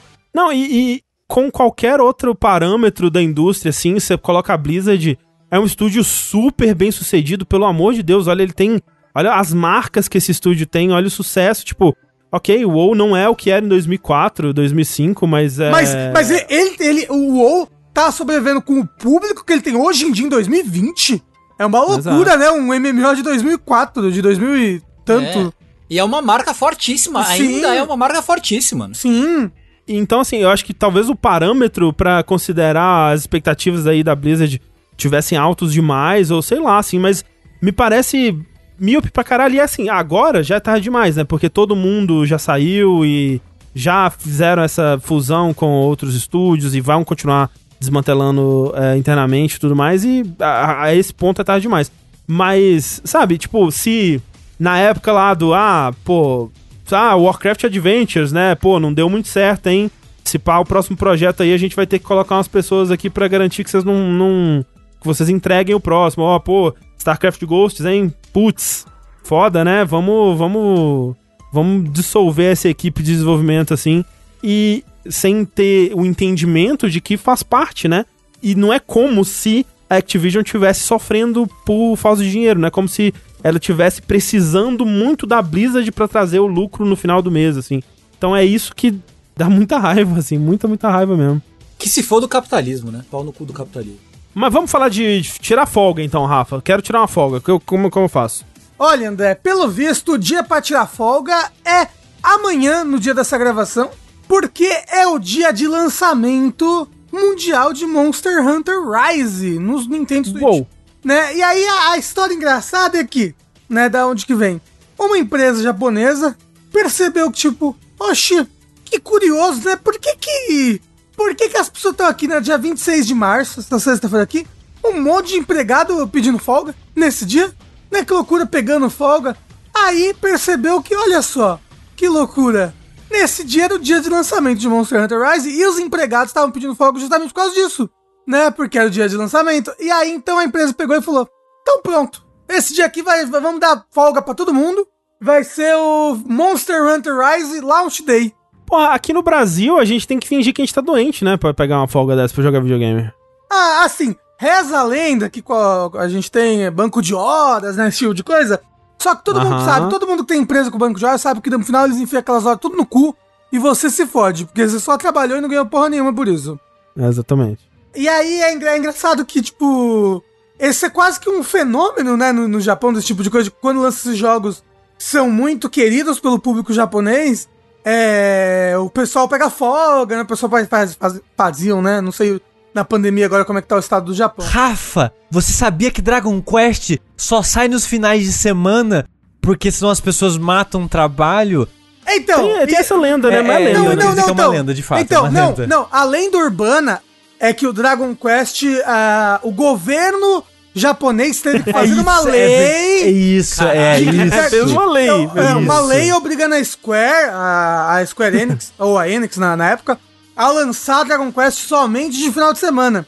Mas a verdade é que a próprio, o próprio criador do Dragon Quest e a, a, a empresa Enix na época perceberam que o Dragon Quest lançando nas quintas-feiras, que era o dia normal de lançamento na época, realmente era um dia em que as crianças faltava tudo na escola. Você aí, jurista japonês Tengu Maru, Senhor, meritíssimo. o que você sabe sobre, sobre esse fato? É verdade isso aí que procede?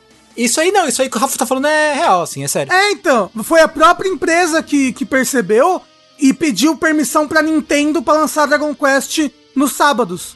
Hum. Entendeu? E aí, então, Dragon Quest tem essa tradição agora de lançar ao- aos sábados, né, ao invés de lançar no meio da semana, porque se lança no, no- no meio da semana, as crianças falta tudo no colégio, as pessoas tiram folga do trabalho, entendeu? Mas, mas, Rafa, você tava falando do Japão, mas isso acontece também no ocidente, dependendo do jogo. Tipo, Skyrim foi isso, sabe? Muita gente faltando no trabalho por causa disso. Ah, sim, sim, sim.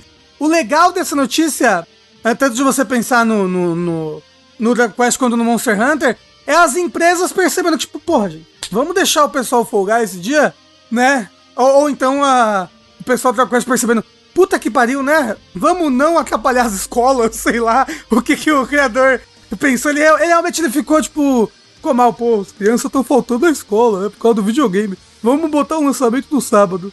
Mas é realmente, é, o Dragon Quest lança no sábado, não é um. A lenda é a parte de que o governo teve que obrigar a empresa a lançar no sábado. A empresa lançou no sábado por conta própria. Se eu fosse a Enix, eu falava, não, cara, vai lançar de quinta-feira mesmo. Tem que deixar as crianças Na faltar verdade, na vai aula. lançar de segunda. Só precisa aprender a ser, ser trouxa. Ah, não, bicho, é, você precisa de ver o. o, é, Roji, Rojinori? Como é que é o nome do moço? Yuji Horii. Yuji Horii. Isso, ele falando, que é- já tá velho, né? Também velho. Ele, ah, tá, a gente mudou a data para as criancinhas não ficar voltando da escola. Mas isso não faz muito sentido, né? Porque se você lança sábado, aí a pessoa só tem sábado e domingo. Se você lança quinta, aí ela tem quinta, sexta, sábado e domingo. De qualquer forma, ela vai matar segunda e terça, entendeu? Não vai! Se você precisa de não, quatro não dias. vai. A parada é que já jogou, já o, É. o, Ah, auge, o é, auge do hype já o foi. fogo no cu já apagou, É, entendi. o negócio é o dia do lançamento. Que Entendi, fazia entendi. fila, né? O pessoal ficava louco pra comprar. Eu, inclusive, tem, tem história de que o, o Yuji Horii, ele ficava escondido, vendo as filas pra ver as pessoas indo comprar o jogo. Sabe? É. O Yakuza, acho que é Yakuza Zero, tem uma missão disso. De uma criança Sim. que Ah, tava é na fila pra comprar o Dragon Quest. Total, é verdade, verdade, é. Mas é, é, é bonitinho, bonitinho, uma historinha pra, pra ficar feliz. Eu fui pro Japão em 2009 e tava perto do lançamento do Dragon Quest 9, né, o do DS. E aí tinha tinha esquema de jogar junto, né, online, esquema de trocar. Não, não lembro exatamente como é que era o esquema, mas tinha algum esquema de conectividade. E aí eu fui, eu tava em Akihabara, perto de uma loja de eletrônico que tem lá. E aí os caras tiveram que fazer um chiqueirinho pra turma do Dragon Quest, porque, tipo, juntou muita gente pra jogar junto. E tava atrapalhando a entrada da loja. Então eles fizeram, tipo, meio que um cercadinho, assim, pra galera ficar só, só lá dentro. E era muita gente. É bem impressionante você ver, tipo, ver ao vivo a parada do Dragon Quest estourando, assim. Pessoas de todas as idades, tem Sim, jovens, sim. velhos, Pra caralho, adultos. assim, pra caralho, é. Eu vi um vídeo recente de produtos de Dragon Quest no Japão e tem tanta coisa legal, meu Deus, eu queria tudo. Tudo que você imaginar em formato de slime tem. Deve ter até panela de arroz. Eu tenho. Você que gosta de fazer coleção de panela de arroz? Aham. Deve ter panela de arroz de slime. Aí, aí tem, tem bolsa em formato de, do, do Metal Slime derretido, sabe? Aham. Porra, é muito legal, velho. Eu queria todas as coisas de Dragon Quest. Mas, Ra- Rafa, como é que tá o hype aí pro Monster Hunter? Você sabe que por causa do Dragon Quest 11 eu tô com hype de boa. Então quer dizer que você não vai matar trabalho no jogabilidade? É, não, aí já não garanto nada. é, mas é que eu tô muito investido no, no Dragon Quest 11. Eu, tô- eu acho que eu tô pra terminar o ato 2, hein? Hein, Sushi? Será que tá? dois. Eu acho que eu tô, eu acho que eu tô. E chorei. Chorei, chorei, Sushi. Cada daquele negócio, já sabe. Já sabe o que Já. aconteceu, Sushi, mas eu chorei muito. Fiquei triste. Opa! Hum. Sou um moço que chora. Eu não, eu não posso falar nada. Não fala nada. Mas eu tenho, Fica aí eu, tenho- registrado que chorou. Eu tenho minhas teorias. Mas, Rafa, se é o momento que eu tô pensando, é um excelente momento. Gosto muito. Mas olha só, está vindo aí Monster Hunter Rise. Uma pena que terei que jogar ele no Switch, né? Esse console que não faz nem 4K. Ele vai lançar no PC também, o Monster Hunter Rise, só pra... Ah, é? Mas, mas não lança agora, vai lançar só no Ah, não, então, porra. Ah, no futuro. O futuro Sei lá. todo mundo morreu já. Já, É verdade, futuro é verdade. né? Mas então, lançar no Switch, nesse console que não faz nem 4K, ou será que não faz? Na verdade, porque nós temos aí novas informações vindas diretamente, novamente dele, Takashi Mochizuki, da Bloomberg, nos trazendo aí mais detalhes agora com, né, maior especificidade do que nós poderemos esperar desse novo modelo de Switch que lançará este ano, no final do ano, né? É, é, da última vez que ele falou mais, mais sobre... confirmações sobre a data? Mas, não, sobre a data não. Ele só, né? Ah, no final do ano, né? Tipo. É, Ah, não, sei, ah, não, não dia, né? Mas a É, época, sim. sim, É. continua sendo esse ano. final, do, final do ano, sim, exatamente. Ok. Da última vez que, que ele falou sobre isso, né? Ele falou do. é, da tela, que seria uma tela de OLED um pouco maior do que a do Switch at- atualmente, né? E da capacidade de fazer 4K. E a gente ficou especulando, nossa, como vai ser o hardware disso? Algumas pessoas, pelo fato do Switch atualmente ser chipset NVIDIA, é, já especularam, né, que ele usaria algum tipo de DLSS ali. E foi confirmado que, de fato, o novo Switch vai ser capaz de trabalhar com DLSS, que é o Deep Learning Super Sampling, né? Que é uma, é é uma parada que já existe aí no- nas placas é, da NVIDIA no PC, que ele usa machine learning, né? Usa inteligência artificial para ele, tipo, gera na sua placa é uma imagem numa resolução mais baixa e através de machine learning ele é, recria essa imagem em 4K, numa resolução maior, o que seja, com pouquíssima. Você quase não repara, né? Tipo, tem um vídeo do, do Digital Fold bem impressionante, é, mostrando é, né, a, a diferença da imagem 4K nativo pro DLSS, DLSS, e é realmente quase imperceptível assim. O ponto fraco, né, dessa, dessa tecnologia é que ela precisa ser configurada por jogo, né? E não é você configurar, né? Tipo, é, é a, a NVIDIA, né? O, a, a IA da NVIDIA, ela precisa ser alimentada com cada jogo para aprender como gerar as imagens daquele jogo de forma eficiente, de forma correta. Então, supõe-se que aquilo que a gente estava comentando, será que esse 4K vai ser retroativo, vai funcionar com outros jogos? Provavelmente não, porque provavelmente o hardware do Switch não vai ser capaz de gerar 4K nativo só por DLSS, e aí só os jogos que forem sendo lançados vão ser lançados com capacidade de DLSS e, e assim.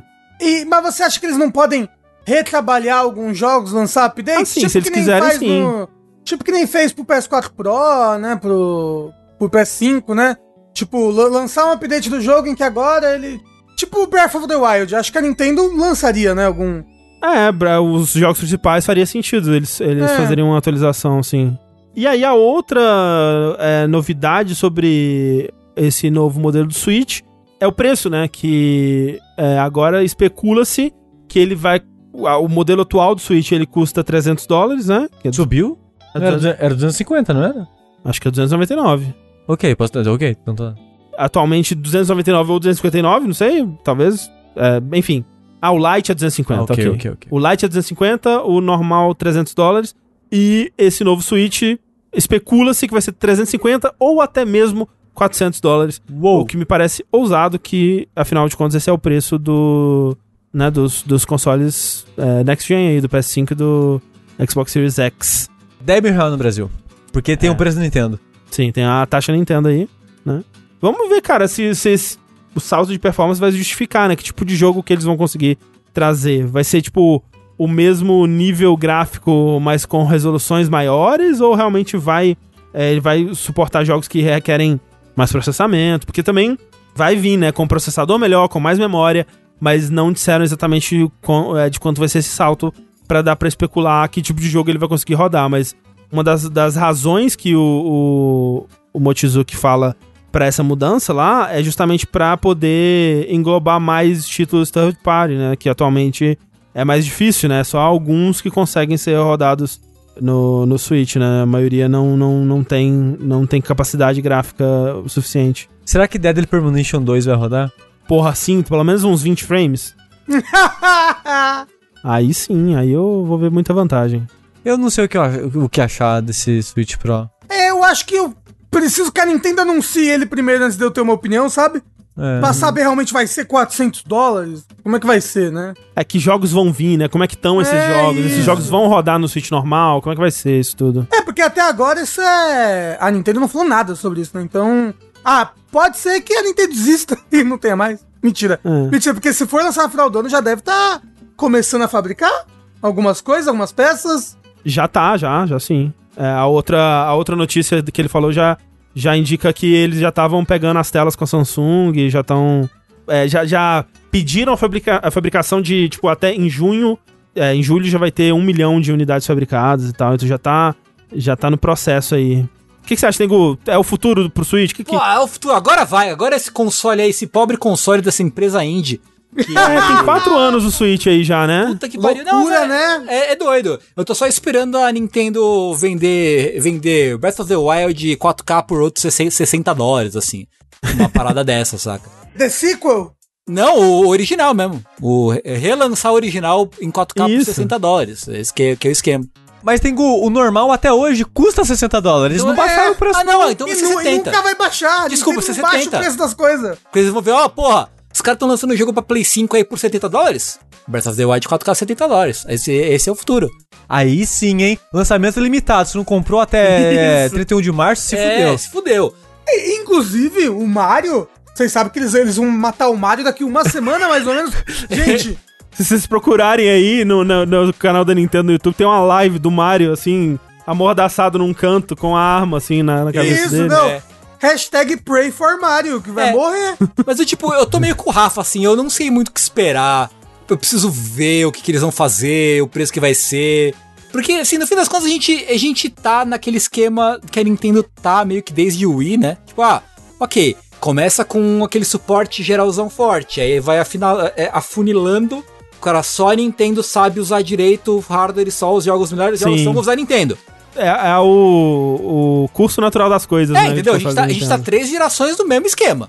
E é, lou- e é louco porque o Switch, em teoria, ele não é. Ele não é difícil de desenvolver, né? Porque ele, ele é um, um celular grandão, né? É, a arquitetura dele é ok, é. É, a arquitetura dele perto da que era, sei lá, Wii, o Wii U. O problema dele mesmo é que ele é fraco perto dos consoles atuais. E aí, tipo, é um dinheiro pra você ou lançar um jogo exclusivo pra ele ou você tentar portar um jogo pra ele. Tipo, é, é até estranho que jogos como Monster Hunter Rise sejam raridade praticamente, né? Assim, de, Sim. de você ter um jogo que. Ah, a Nintendo provavelmente deu um dinheirinho a mais pra lançar primeiro no, no Switch aqui, né? É, é não, não, e, e- e tem que ver que Monster Hunter também já é. É, Monster Hunter é uma franquia muito forte japonesa, né? Lá, É, é, uma- é uma franquia Sim, muito sim. forte no Japão. E a base instalada do Switch é gigantesca e tem Muito uma... associado a console portátil, né? Sim. é, não, é. é, e tá tipo. Desde o. Do 3DS tá aí na. Tipo, Monster Hunter 4, que é um. Ah, sim. Que é tipo. A franquia principal é exclusivo de 3DS, sabe? Eu acho que. É uma franquia de jogos que tá muito ligada na Nintendo e tem um público muito forte japonês, um público muito forte portátil. Então faz todo sentido lançar do Switch, assim, tipo. Eu nem sei se a Nintendo realmente investiu alguma coisa pra ser exclusivo por um tempo, ou se foi só, tipo, que nem a Capcom demorou pra portar Monster Hunter, ou o World pro PC mesmo, sabe? Então, tipo, eu acho que é só demora de porte mesmo, pra chegar pro PC, senão eles chegariam os dois juntos. Mas é, tipo. Eu tô curioso pra saber como que eles vão fazer com os jogos que vão vir, né? Porque rola muito esse medo de, ah, os jogos que vão vir no, pra, né, nesse novo Switch vão ser compatíveis com o Switch anterior? Imagina-se que sim, né? Seria o correto se fazer. Mas ao mesmo tempo, como vai ser essa compatibilidade? Vai ser, né, o, o Hyrule Warriors de 3DS, né? Uhum, uhum, uhum. Assim, eu quero muito que o Hyrule Warriors rode melhor no Switch Pro, Hyrule Warriors 2, que ele, ele não roda tão mal assim no Switch normal, mas porra, no Switch Pro ia ser melhor. Ou o pessoal tá falando que teve um leak da Capcom que diz que a Nintendo pagou. Olha aí. É o, é o leak da Capcom, né? Que vazou tudo da, da vida da Capcom. Uhum, então, Faz tá- sentido, tá- faz tá falando- sentido, Tá falando é. que a Nintendo pagou 15 milhões por exclusividade de seis meses. É, e, e assim, me admira a Nintendo não tá fazendo mais disso, né? Tipo, que nem ela fez, ah, um Resident Evil pro Switch, que nem ela fez no, no 3DS. Gente, gente, Bayonetta 2 lançou pro Wii U, né? É, sim. É, tem o Bayonetta. O que mais que tem, assim, de, de franquias AAA que não são da Nintendo? Ah, assim, o Wonderful 101 saiu pra, pro, pro Ah. Switch, né? Agora, pros Wii U, A- pro a- Switch. aquele do, do policial que tem um cachorro. Astral Chain. Astral Chain. Que... Astral Chain, é verdade, Nossa, eu né? ia falar, por que, que o Rafa tá falando do Death Rights? Nossa, Tem alguns, né? Tem alguns, sim. tem, tem. Octopath Traveler. né? É. não, mas tô falando de, tipo, né, Ah, mas jogos Octopath WoW, Traveler né? lançou pro PC depois. Não, não, mas tô falando, não, tudo bem. Pode, tu pode lançar pra outra plataforma depois mesmo. É, Shin Megami Tensei 5, em teoria vai ser exclusivo de Switch, falou o moço ali. Ah. No More Heroes Mas não existe 3. ainda, porra. Nem existe isso aí. Não Não morre existe. Ah, mas eu tô falando de jogos que as pessoas se importam, Rafa. Ô, Porra, que isso? Triste sai graça. chorando daqui Não. da live. Não, tô falando do No More Heroes, não. Ah, tá! Eu sei. No More Heroes também o Tengu ia ficar triste. Eu fico um pouco triste também. Confesso, confesso. É. tem que ver, cara. Tem que ver. Quando, quando ela for anunciar, eu acho que a gente vai conseguir realmente ter uma, ter uma noção de como se sentir a respeito disso, eu acho. Pelo menos pra mim. Vou comprar! Ah, claro que você. Rafa, No claro. dia 1, Rafa, se Rafa. tiver um Zelda junto Rafa, no Rafa, lançamento. Rafa, se fura a pandemia pra comprar essa porra se você precisar. Caralho, o Rafa até parece, cara, é o Rafa fazendo mistériozinho. Ele nem Será? nega, nem, Gente, nem, nem, será? nem, Será que nem vou finge. Nem finge. Vamos fazer a aposta, vamos lá. Enfim. Esperar pra ver também é sobre o novo VR do PlayStation 5, né? Su? Exatamente. E eu fico feliz e triste. Porque Por quê? eu queria muito um PSVR na minha vida. Uhum, uhum. É, a Thalissa gosta muito de VR. Quando a gente ficou com aquele PSVR do, do PS4 emprestado por uns meses aqui, ela tava maravilhada, gostando muito e tal. E ela tava tipo, vamos comprar? E eu ficava, não, o PlayStation 5 vai sair, eles vão lançar junto e vão melhorar, porque esse aqui é tipo 15 pixels por 15 pixels, né? E não é muito bom pra óculos, porque, por incrível que pareça, é muito difícil fazer um VR que funcione com gente que use óculos. O único que eu acho confortável é o HTC Vive. Todos os outros que eu já experimentei, eu acho que não funciona bem com óculos. Então, tipo, eu tava. É legal pelo. Porque ele é mais barato que as outras alternativas? É. É legal porque tem Astrobot, que ele tem Deracine, ele tem umas coisas lá. Homem de Ferro VR. Homem de Ferro Louco, VR. louco. É legal, mas vai ser melhor. Aí, tipo, uma semana antes do play sair o PlayStation 5, sei lá, na semana que saiu o PlayStation 5, o Jim Ryan manda: E aí, Jim Ryan? E o PSVR? Ele morreu. Não vai ter, não. Foda-se essa porra. Nem sei que porra é essa. É. Aí eu já. o quê? Porra. Triste, né? Segue a vida. Aí a Sony fez aquela parada de. Ah, se você tem é, PSVR, entre em contato, manda um e-mail, uma carta pra gente, que a gente manda um adaptador da É, câmera do. PlayStation É. 4 pra você ligar a câmera do PlayStation 4 no PlayStation 5 e reconhecer o VR do PS4.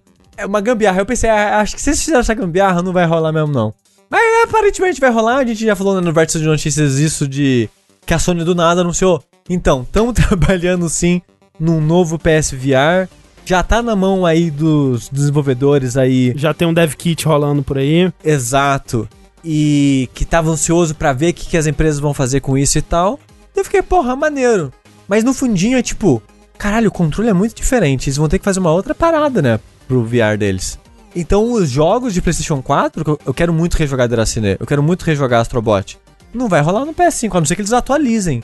E o meu medo meio que se concretizou, porque eles mostraram, enfim, os controles, né, do PSVR, Uhum. como vai ser. E, e curioso isso, né, que eles, tipo, estão fazendo meio que, tipo, lançamento surpresa de tempo em tempo do PSVR, Sim, sim, né? sim, é sim. me- meio que um- um- uma forma diferente, né, pra eles fazerem isso, né? Em vez de juntar informação, fazer, sei lá, um state of play Sim. e mostrar... Porque, na real, o, os, console, os controles do, é, do PlayStation VR, né, do PS4, é uma puta do gambiarra, né? Aquele negócio que, tipo, ah, ele tá, na verdade, detectando a luzinha do controle, né? Por isso que ele usa o Move, que tem aquela... a- o- a bolinha luminosa, né? Então ele tem que ver a luzinha do controle.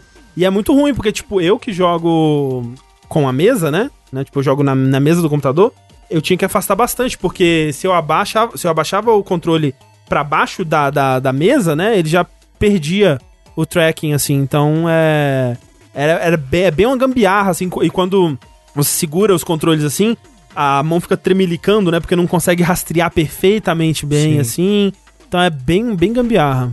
Mas o Sushi, você acha Oi. que com esses novos controles que eles mostraram, parece uma bola...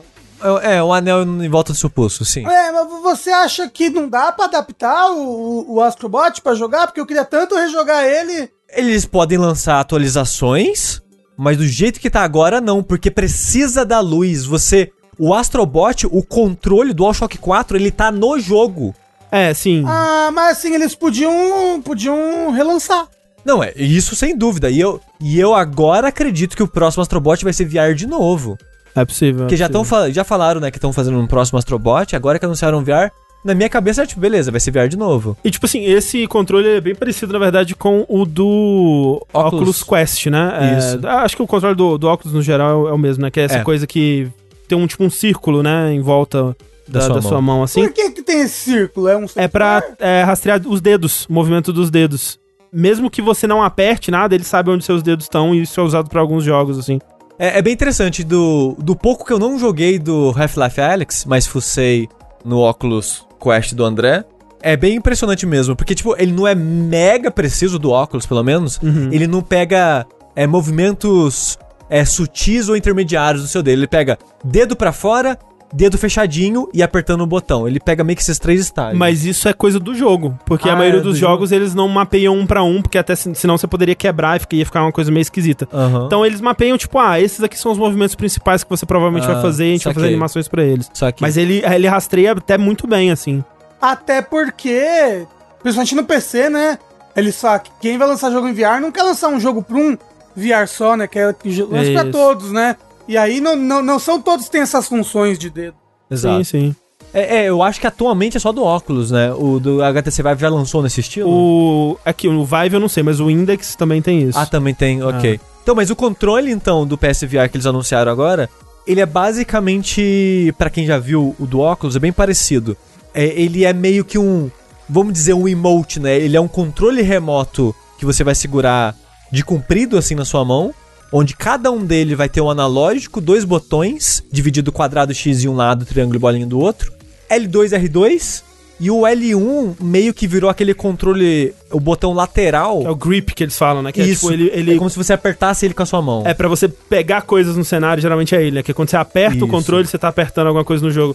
Que é assim, é a mesma disposição do Oculus Quest. Dois botões, um gatilho, um grip, dois analógicos. A, a maior diferença é que o Oculus Quest, esse arco, né, esse anel que fica em volta da sua mão, o Quest é bem em volta das, dos dedos Isso, mesmo. isso. E o da Sony, ele é voltado mais pro pulso, Uhum. mas você vê que ele é meio que inclinado pra face desse anel ser na direção dos seus dedos para. Então eu acho que a função ainda vai ser a mesma de captar os seus dedos, apesar que o ângulo tá um pouco diferente, a função acho que vai ser essa mesmo.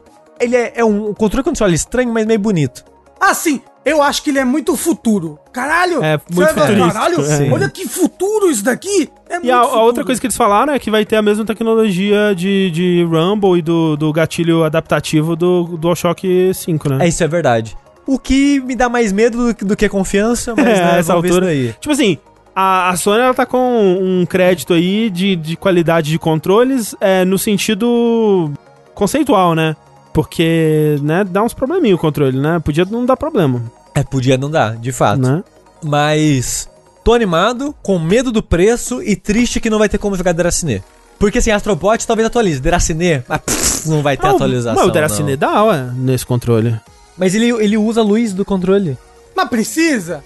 É, não, mas isso Mas, aí... mas a parada é interesse deles atualizar. Não, mas isso aí, tipo assim, ele não usa. é, Ele, o Deracine provavelmente não tá comunicando com a luz especificamente. Tipo, o, o sistema ele entende a posição do controle através da luz. Mas se você tiver um outro controle que te fornece a posição dele através de outras coisas que não sejam a luz, acho que o jogo se adapta. tomara. Eu suponho. To- tomara, né? O Astrobot tomara. realmente é um pouco diferente porque ele realmente usa o controle ali.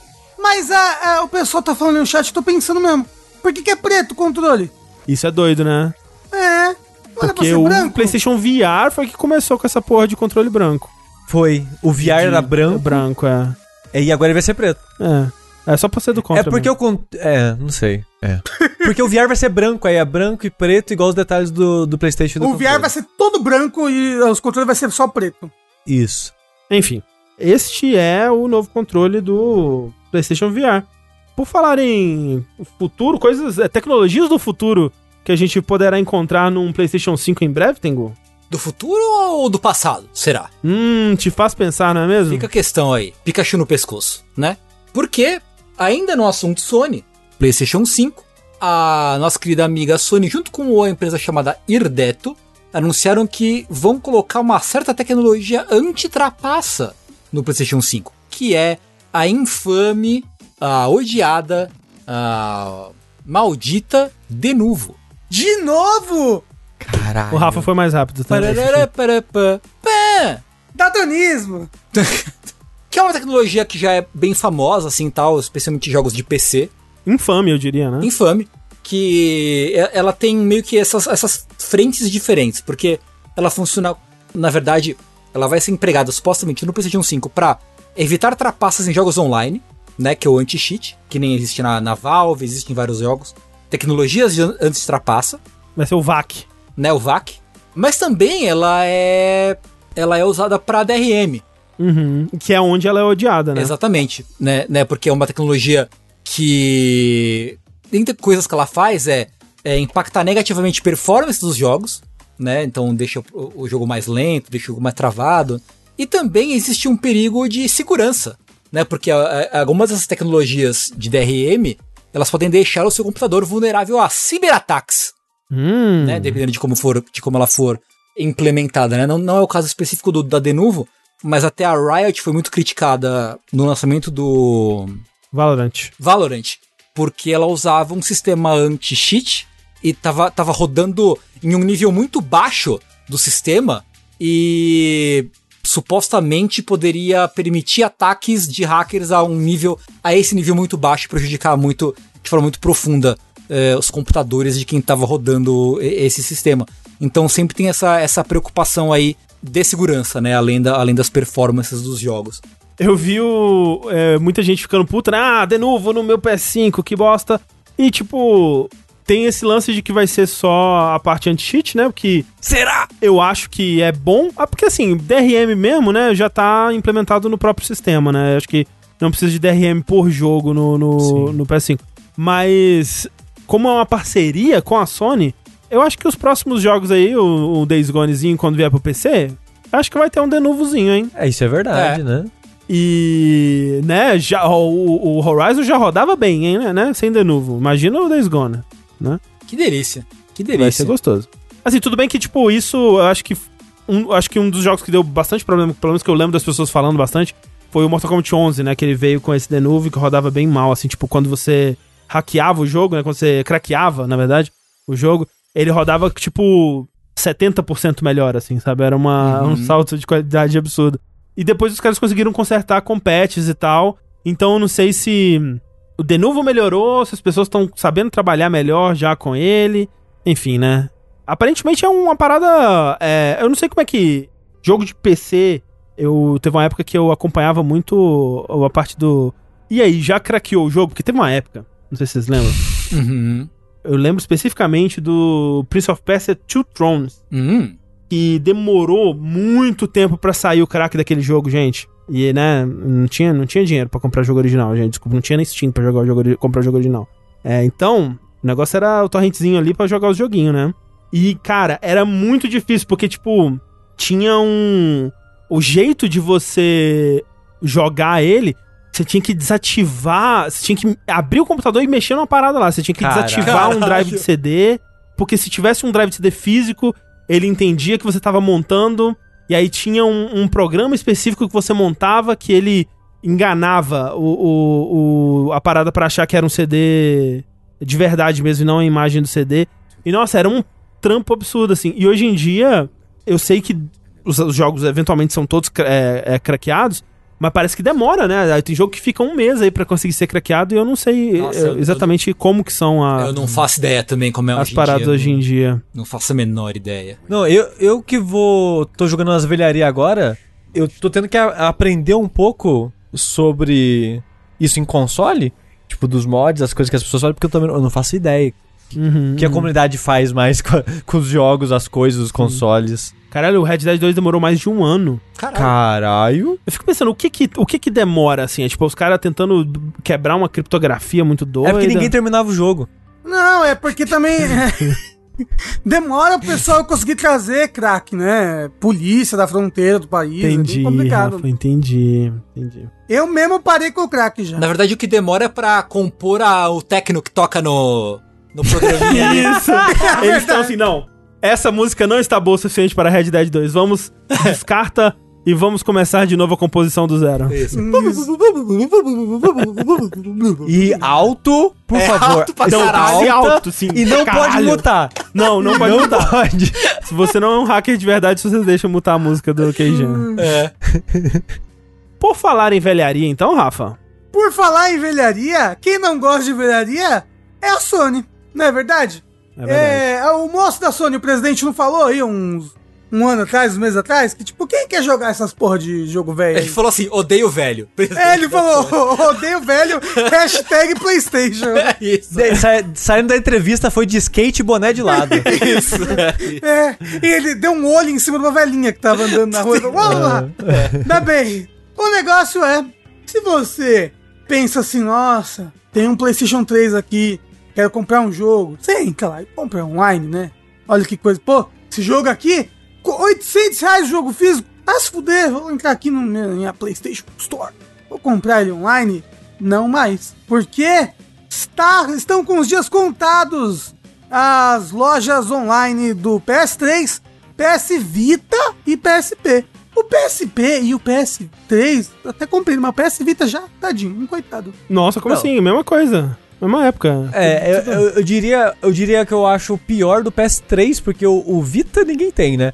E o PSP quem tinha até ela já morreu.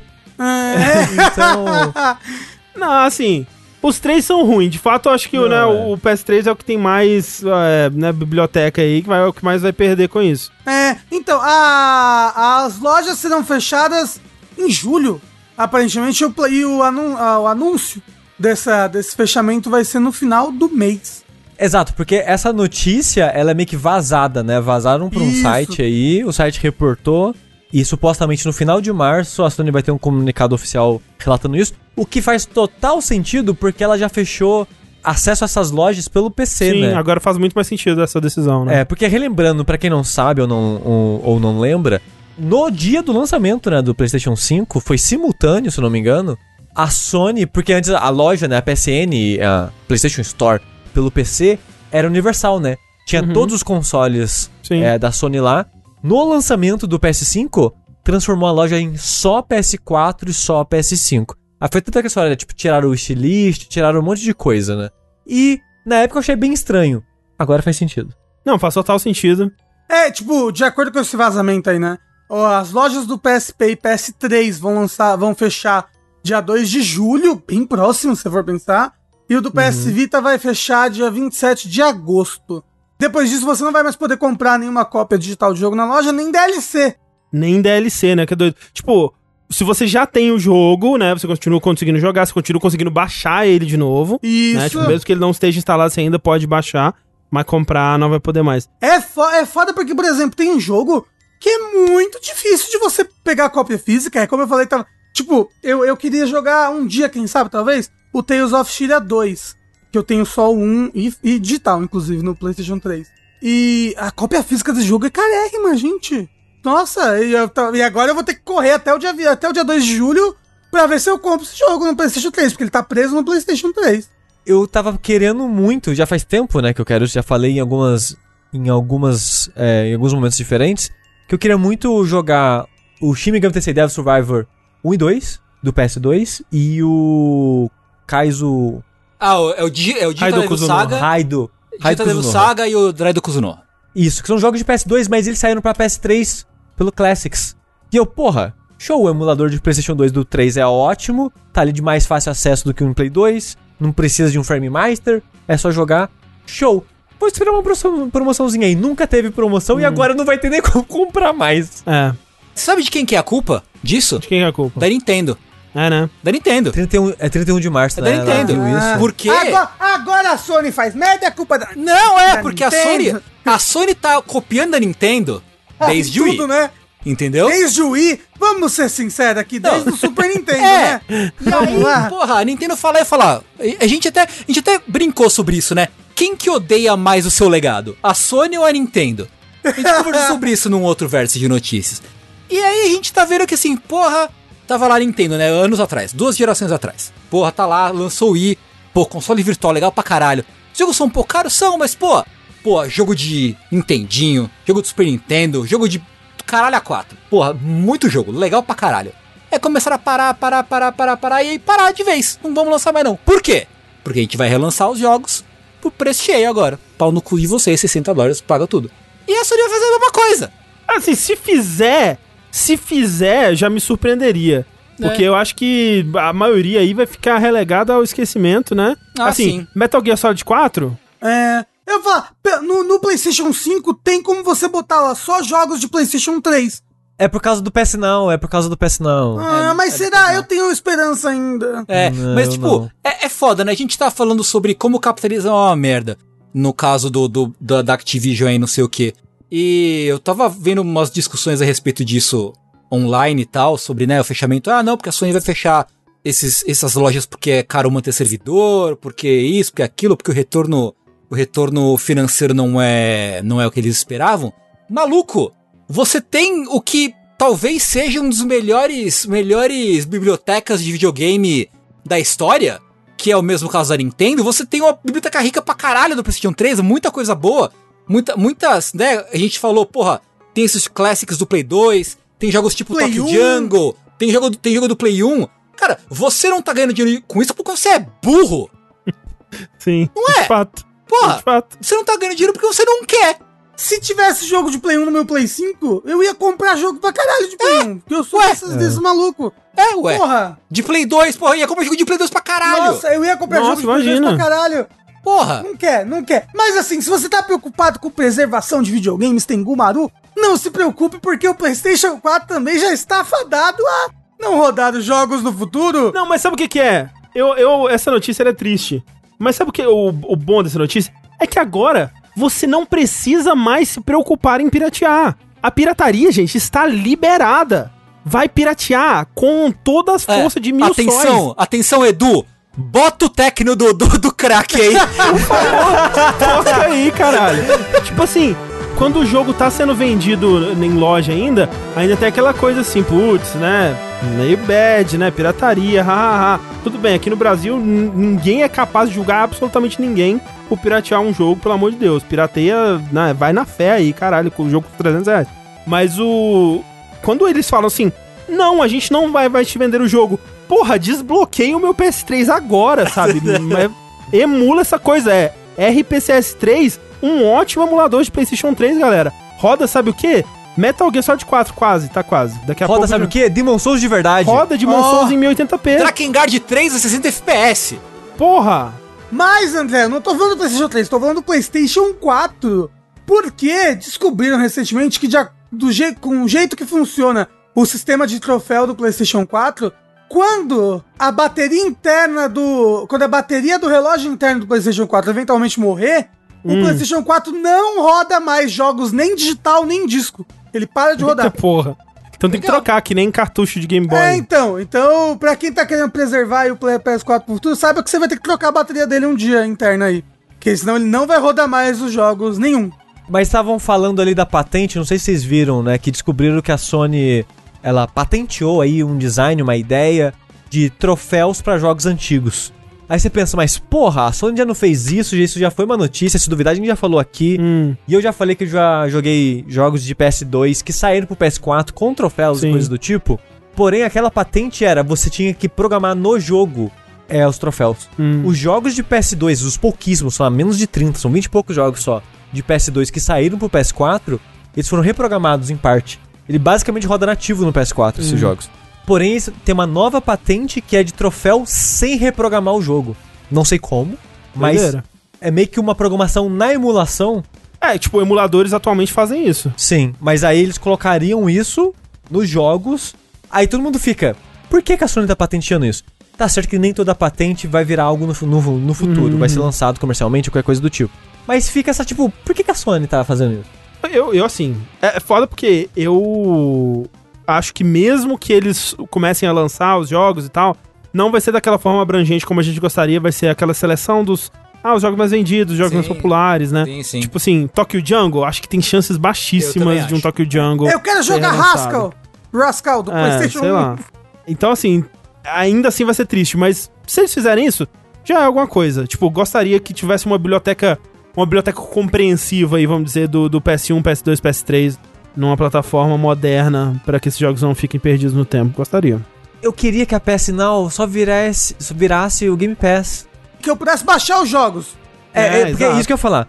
Os jogos de PS4 no Now, você já pode baixar. Todos os jogos de PS4 no Now você pode baixar e jogar rodando no seu, no seu console sem depender de streaming. Porém, os jogos de PS3, PS2 e PS1 ainda precisa do streaming. Me faz essa porra ser baixável também, Sony. Se, você quiser, você pode. É isso aí. Sabe?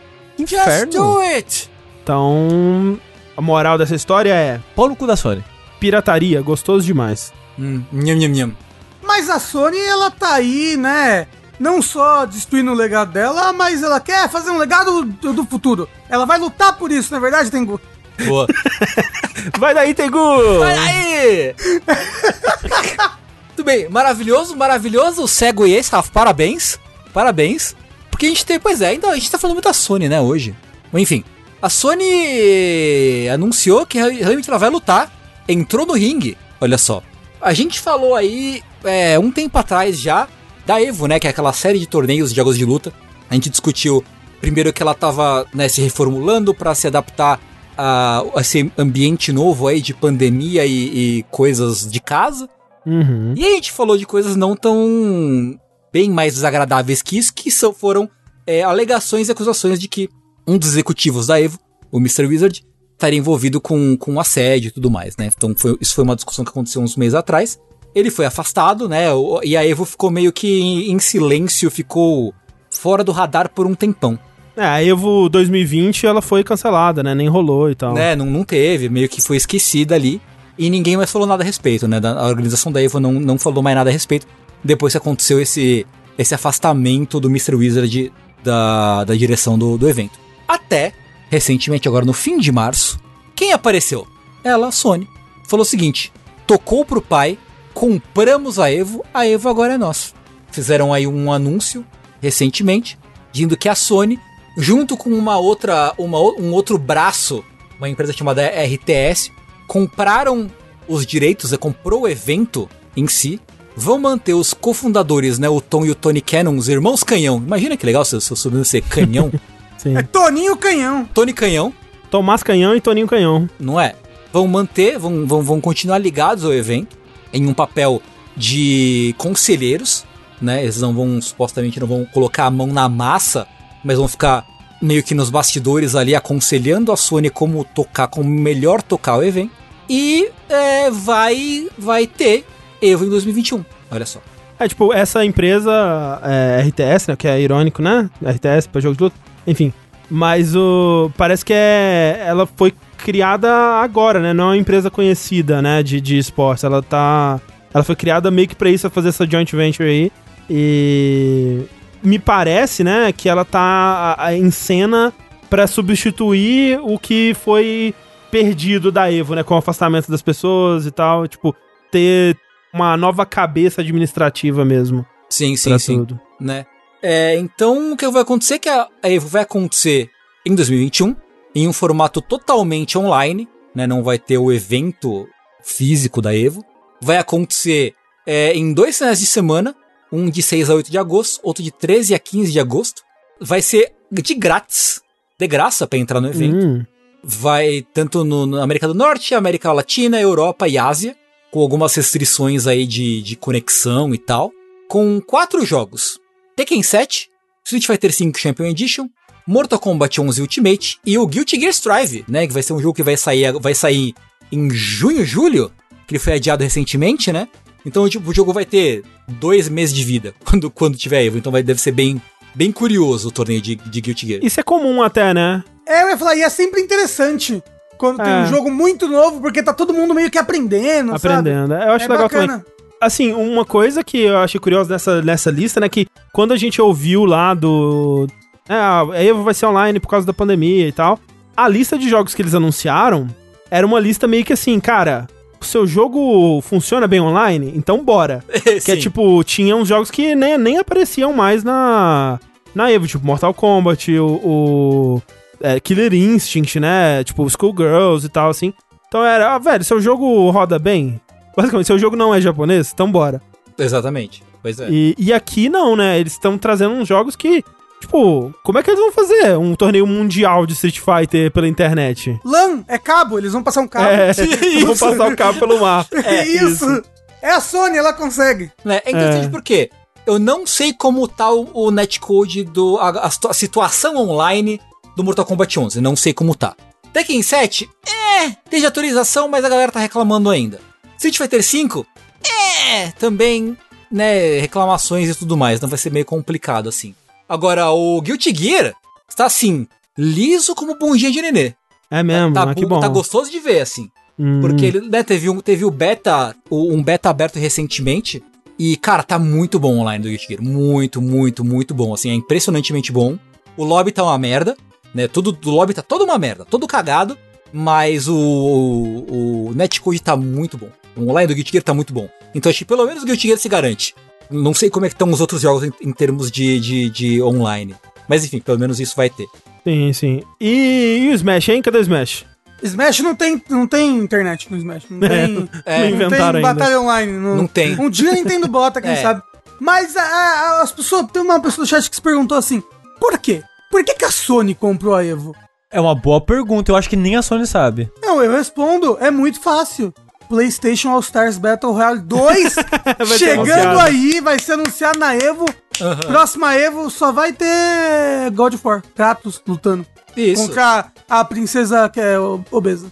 Não, cara, mas assim, faz sentido, assim, faz muito sentido se você para, para de, um- de um- uma perspectiva de investimento. Se a Sony já queria entrar mais no ramo de esportes e ela vê uma oportunidade de uma, de uma empresa que tá fragilizada com o escândalo que teve no passado, cara, é perfeito, assim. A, a empresa, a instituição Evo, não devia estar muito valorizada em termos financeiros, em termos monetários. A Sony já tinha um bom relacionamento com a Evo, né? De, de, de né? A gente via que, tipo, Street Fighter V é um jogo que é exclusivo, né? Agora tem pra PC, mas ele foi lançado pra console exclusivamente pra pra PS5. É uma plataforma boa pra promover jogos que estão na plataforma dela, porque eles, eles até falam assim, ah, jogos da nossa plataforma, ou seja, que o Steam se fudeu, o Smash se fudeu, a- até segunda ordem, né? É o- É que parece. Jogos que não estão no PlayStation se fuderam. Você acha, Tengu? Eu não sei. É, eu não entendi isso não. Eu entendi É. que, tipo, depende deles. Se eles quiserem participar, eles podem participar. Mas aí fica, será que a Nintendo vai querer participar? É. Porque a Nintendo já é meio assim pra liberar o Smash, né? Pois Quem é. dirá agora? É, eu não sei. Eu digo, eu não vou dizer que, tá, que é garantido, que assim, se de- se fudeu, mas acaba sendo um pouco, mais, um pouco de exagero da minha parte também. Até porque, tipo, Tengu, eu vi o. Eu não lembro quem que foi agora, acho que foi o. Markman. Ele falando que o. O Tekken que vai rolar vai ser a versão de PC. Sim. Então, assim, eu acho que eles não tão. tão. assim, não, tem, vai ser só PlayStation. Tipo, uou. Eu acho que, tipo, eu acho que a ausência do Smash é mais por, como o Rafa falou, não ter online ainda, né? Não É. tem. Um dia eles vão implementar, vai vir um novo patch.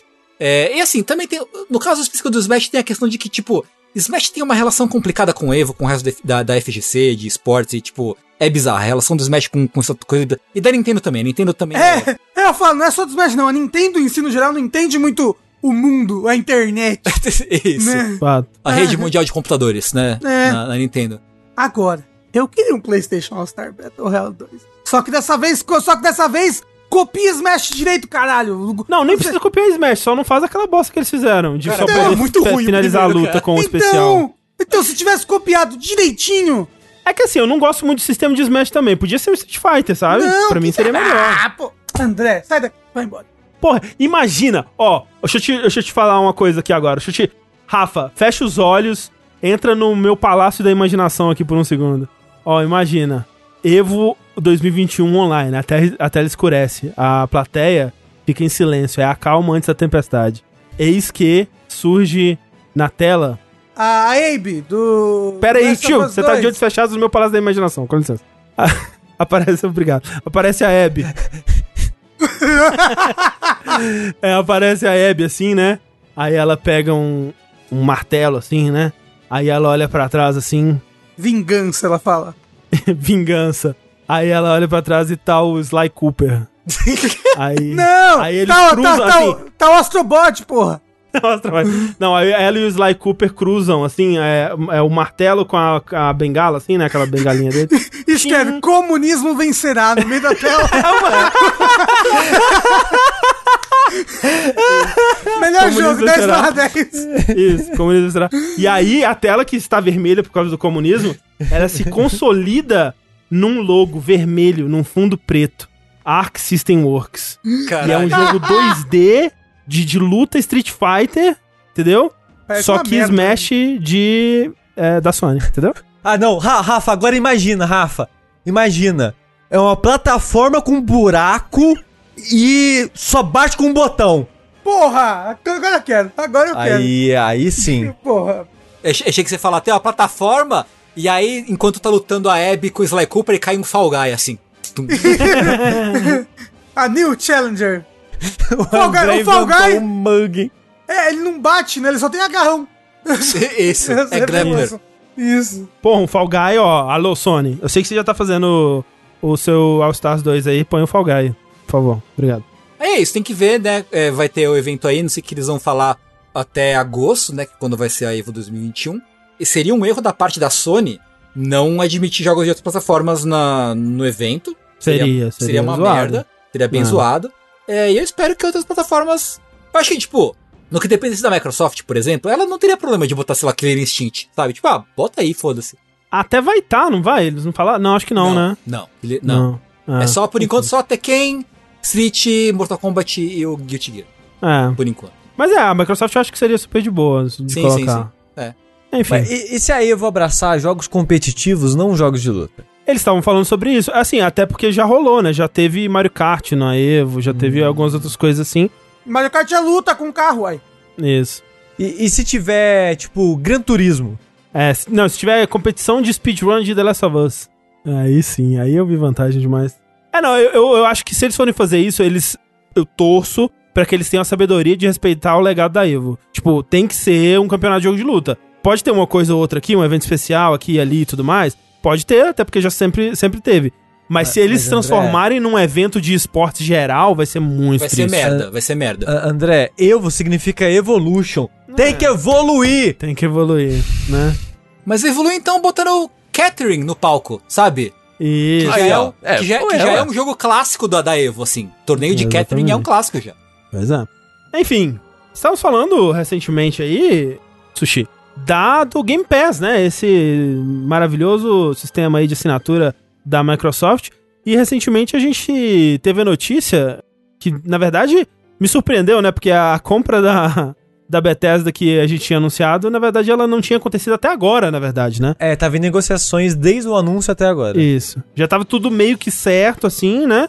Mas, ah, poderia acontecer alguma É. coisa aí no, no processo, sei lá. E o bom é que uma das grandes dúvidas que a gente tinha já tem resposta, André. Olha aí. Porque Phil Spencer tava dando uma entrevista aí sobre a conclusão da compra da ZeniMax Media, que vem aí de brinde a, a Bethesda. É a De Tango- chaveirinho? É a Tango, a Machine Games e outras coisas. Isso. As pessoas estavam tipo, esses jogos aí, os futuros, né? Sei lá, Starfield, Uhum. Skyrim 2, Skyrim 3, Skyrim 5. Fallout 77. Esses jogos, eles vão sair pra plataforma da Sony? E a gente tem a resposta. Hum. Phil Spencer falou que eles vão honrar os contratos já feitos e atuais, ou seja, Deathloop vai ter um contrato de exclusividade com a Sony, que seja temporário, a gente não sabe como é que é o contrato exato, mas eles vão honrar o contrato do Deathloop, do Ghostwire Tokyo, e eu acho que tem algum outro jogo que eu já esqueci, mas os futuros jogos da família Bethesda aí serão exclusivos de plataformas que tem Game Pass. E foi muito interessante ele focar no Game Pass. Plataformas que tem Game Pass. né? É o só o Game Pass pro Switch chegando aí. É, tá vindo aí. É. E é- é a, resp- a resposta está aí. Os futuros jogos provavelmente não sairão para PlayStation, a não ser que ele tenha um Game Pass. A não ser que ele tenha um Game Pass, isso é Game Pass. importante. É. Alô, Game Pass no PlayStation, por favor. Um sonho mais longe que o Game Pass no Switch. E também já. a- acho que na, na, na altura aqui da, da gravação desse podcast, os jogos da Bethesda já estão disponíveis no Game Pass. Sim, já colocaram ah, uma seleção ali. É. Não são todos, né? É, Mas a, a grande maioria. Tem algumas é, exclusões aí que são curiosas até. Acho que não É. tem, por exemplo, o Wolfenstein 1. Tem tipo o, o Young Blood, o 2. Eu acho que o, o, o expansão do 1, aquela, aquele DLC. o Old. Blood. É, mas não um mesmo. Ah. É estranho, mas assim, uma boa, uma boa seleção, bons, bom, É, bons o, jogos. O Fallout não tem o 3, mas tem o New ali. Isso, Vegas. não tem o 3. É, exato, exato. É. Umas coisas estranhas, né? Não sei por Sim. que exatamente foram. é, algumas decisões ali foram tomadas, mas uma puta lista legal de jogos. E eu não vi o vídeo da Digital Foundry ainda sobre isso, mas agora os jogos com performance melhor no Series X. Hum, olha aí. Alguns desses jogos que entraram agora com o Game Pass ganharam um boost de performance. A Digital Foundry já fez um vídeo sobre isso, comparando a performance dos jogos e tal. Eu não sei se realmente tá tão melhor assim, mas interessante também. É verdade, é, o Doom é, só não tem o 2016. Tem tipo os antigos, É. Doom 64, é, Doom Eternal, mas não o 2016. Que Bizarro. engraçado, né? É, eu me confundi, não tem o Wolfenstein 2, né? Tem o, todos menos o 2, é basicamente isso. Mas é basicamente isso. É, Game Pass ainda é um servição agora com performance melhor e com vários jogos da Bethesda. É, se eu tivesse um, um Xbox aí, André, eu daria a chance pra aquele jogo lá.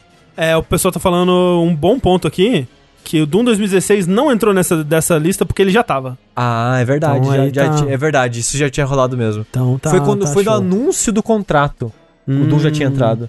é, Do contrato não. Quando começaram as negociações, se eu não me engano, ele entrou já.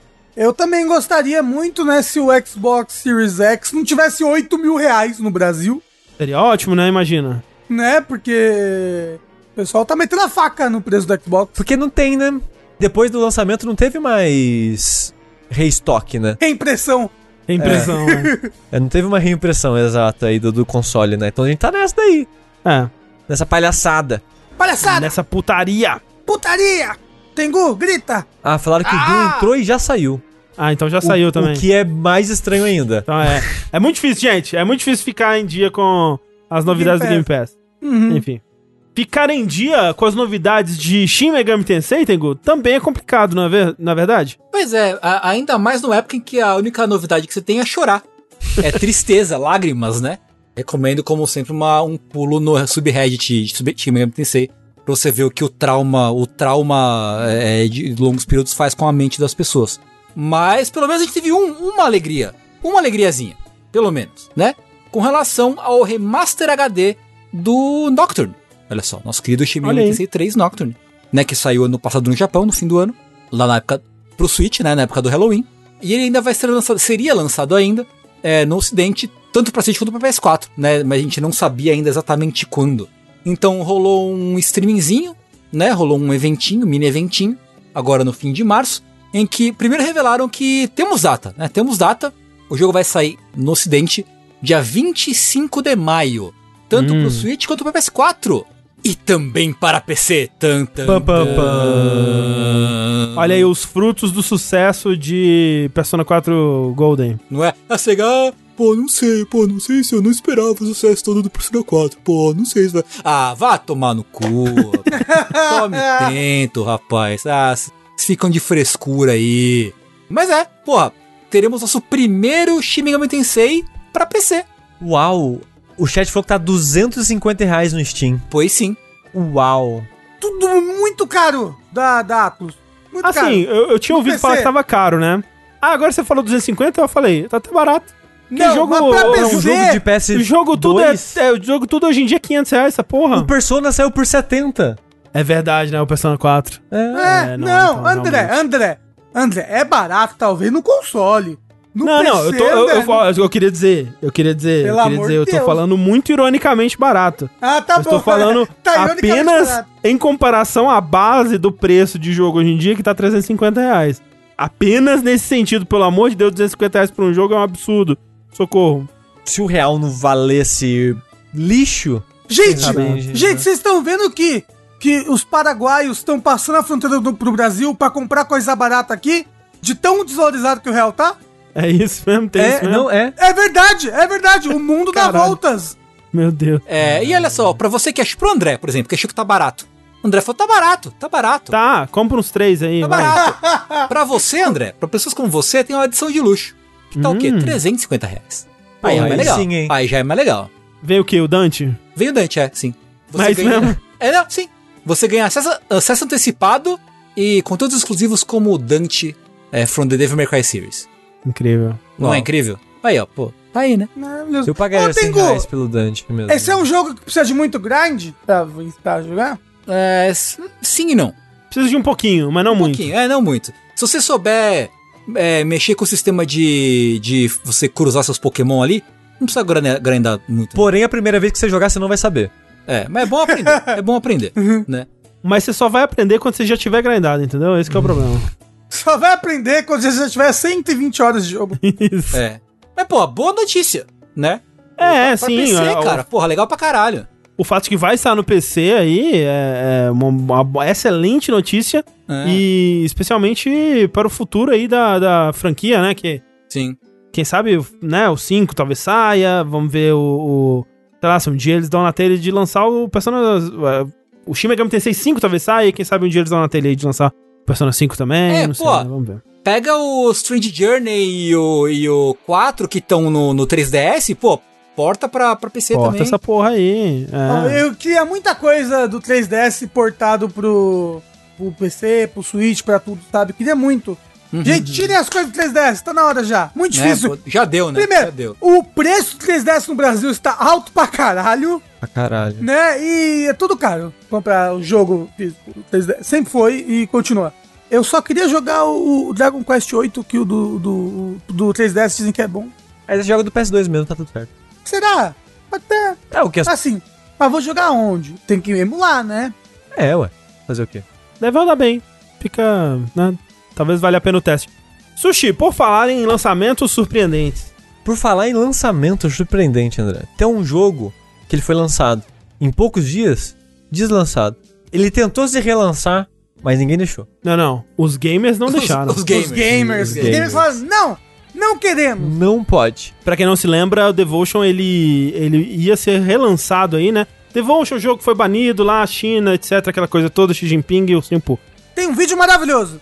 É, ele ia ser relançado, né? Foi anunciado, o GOG ia tá, pô, é isso aí, vamos relançar esse jogo. Aparentemente ninguém tinha avisado que a China odeia esse jogo. E aí, de repente, receberam uma mensagem dos gamers falando que eles não podiam relançar. E aí deram pra trás e não lançaram Devotion na- no GOG. Esses gamers, né? Agora dá pra comprar. Onde? Na loja deles mesmo no quintal. Você vai lá no quintal da casa da pessoa, tem uma mesinha. Ele faz um devotion exclusivo pra você ali, com Isso. madeira e, e cola e gravetos. Ele escreve Exato. Devotion no arroz. Você vai atrás, da, atrás do McDonald's do lado da lata de lixo, assim. e tem um cara de sobretudo. Exatamente. A parada é a Red Candle. No site oficial deles, agora tem um shop.redcandle.com lá. E você compra o jogo direto no site deles. Pela bagatela de convertendo pra real 500 reais mais ou menos. Não, pera, sério, quanto tá? Tá 17 dólares Ok. o Devotion. ah, tá. Acho- Eu achei que era verdade. Eu, eu também achei, eu também achei. Não, não. É que, é que, tipo, eu acho que era 20 dólares no Steam, mas agora acho que. Eu acho que é tipo, ah, não tá mais pagando a porcentagem do Steam. Ah, sim, faz sentido. Então vai ser 17. Então, o Devotion tá 17. O Detention tá lá também, tá por 13, se eu não me engano. E tem um Mas- pacotinho é. dos dois que são 32, eu Ok, acho. mas pelo menos o Detention ainda dá pra comprar no Steam, se você quiser. Sim, mas se você quiser comprar direto deles, você pode. Sim, sim. Tem como comprar a trilha sonora, que também sumiu, né, depois da treta. uhum. Você pode comprar a Uma trilha, boa trilha sonora. sonora. É uma boa trilha sonora. É direto com eles. Então, o jogo existe. Sem DRM, DRM no free, caso. aham. Então, né? Pô, Você aí baixa show, ali, é seu. Aí é show. Achei, achei da hora, achei legal, tipo, o problema deles, na verdade, era com a, a publisher, né? E com ter outras empresas demonstrando apoio à, à Red Candle, então eles sozinhos ali realmente não deve gerar problema pra ninguém mesmo. Uma, uma outra coisa que eles anunciaram um tempo atrás, que eu achei bem da hora, uma edição física de colecionador do jogo, vocês viram? Não. Mas que eles só estavam vendendo em, em Taiwan mesmo. É muito bonita, deu muita vontade, assim, de, de ter. Tipo, se, sei lá, né? Se o dólar estivesse mais ok e eles enviassem pro Brasil, talvez eu consideraria, assim. Alô, Muito- ouvintes de muito Taiwan. É, alô, é. Você que alô, tá ouvintes de Taiwan. Taiwan. Nem existe esse país aí, Brasil. Tá falando. Ainda no tema, Rafa, de anúncios surpreendentes. Anúncios surpreendentes, olha só. Recentemente, a gente teve um jogo que era o. Ai, o jogo que todo mundo cantava a música errada do Berserker ou do Backstreet Boys. Tell Me Why, isso. Uau. Aí teve o jogo Tell Me Why e a gente pensou: esse jogo aqui é o Life Strange, né? Life Strange é o novo Life Strange, né? Vai ser esse jogo aqui, vai ser Tell Me Why 2, não sei. Vai ser outros nomes, né? E, e o que era Life Strange ficou pra trás, mas não. Porque a Square Enix anunciou, quinta passada da gravação desse podcast, o novo jogo do Life Strange. Olha só, Life Strange, dois pontos. Ainda True mais Colors. strange. Ainda a- é, é, Life Strange 2 pontos, Electric Boogaloo. É, Né? tipo, na verdade, o, o Tell Me Why, se eu não me engano, talvez alguém possa corrigir isso aí, ele só não é Life Strange porque ele não foi publicado pela Square, né? Ele foi publicado pela Microsoft, né? Ele foi um, um É. acordo especial que eles fizeram. É. Porque E ele é totalmente É- Life Strange mesmo. É, mas, mas o Tell Me Why é feito pela Dontnod, né?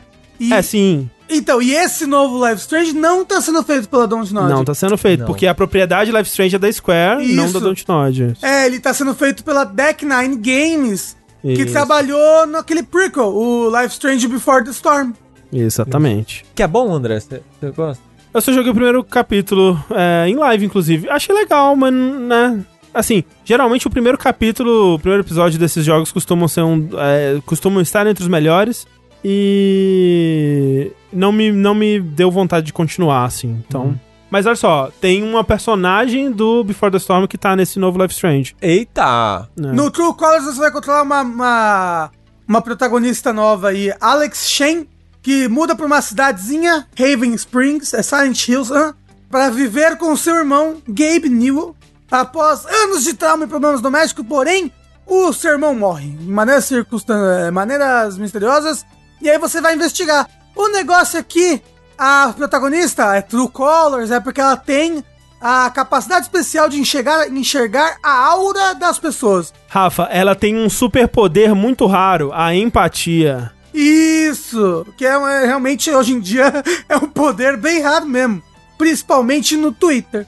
E, e aí, com esse poder, ela pode ver a aura emotiva das pessoas e vai entender o que a pessoa tá sentindo. É- ela é o anel de humor vivo? Ela é um anel de Não! humor vivo. Ela bota o anel de humor nas pessoas e fica. ela fala: Espera um tempinho, por favor. Ela, caralho, vermelho, tá com raiva, né? É, tinha uma. Tinha uma. Uma personagem Charmed, uma das irmãs, que ela tinha o poder mágico de empatia também. Hum, Ela conseguia ver, saber da emoção das pessoas magicamente. que doido, né? E aí você vai ter a ajuda do Ryan e, do Ste- e da, ou, ou, não sei, Steph, que apareceu em Before the Storm.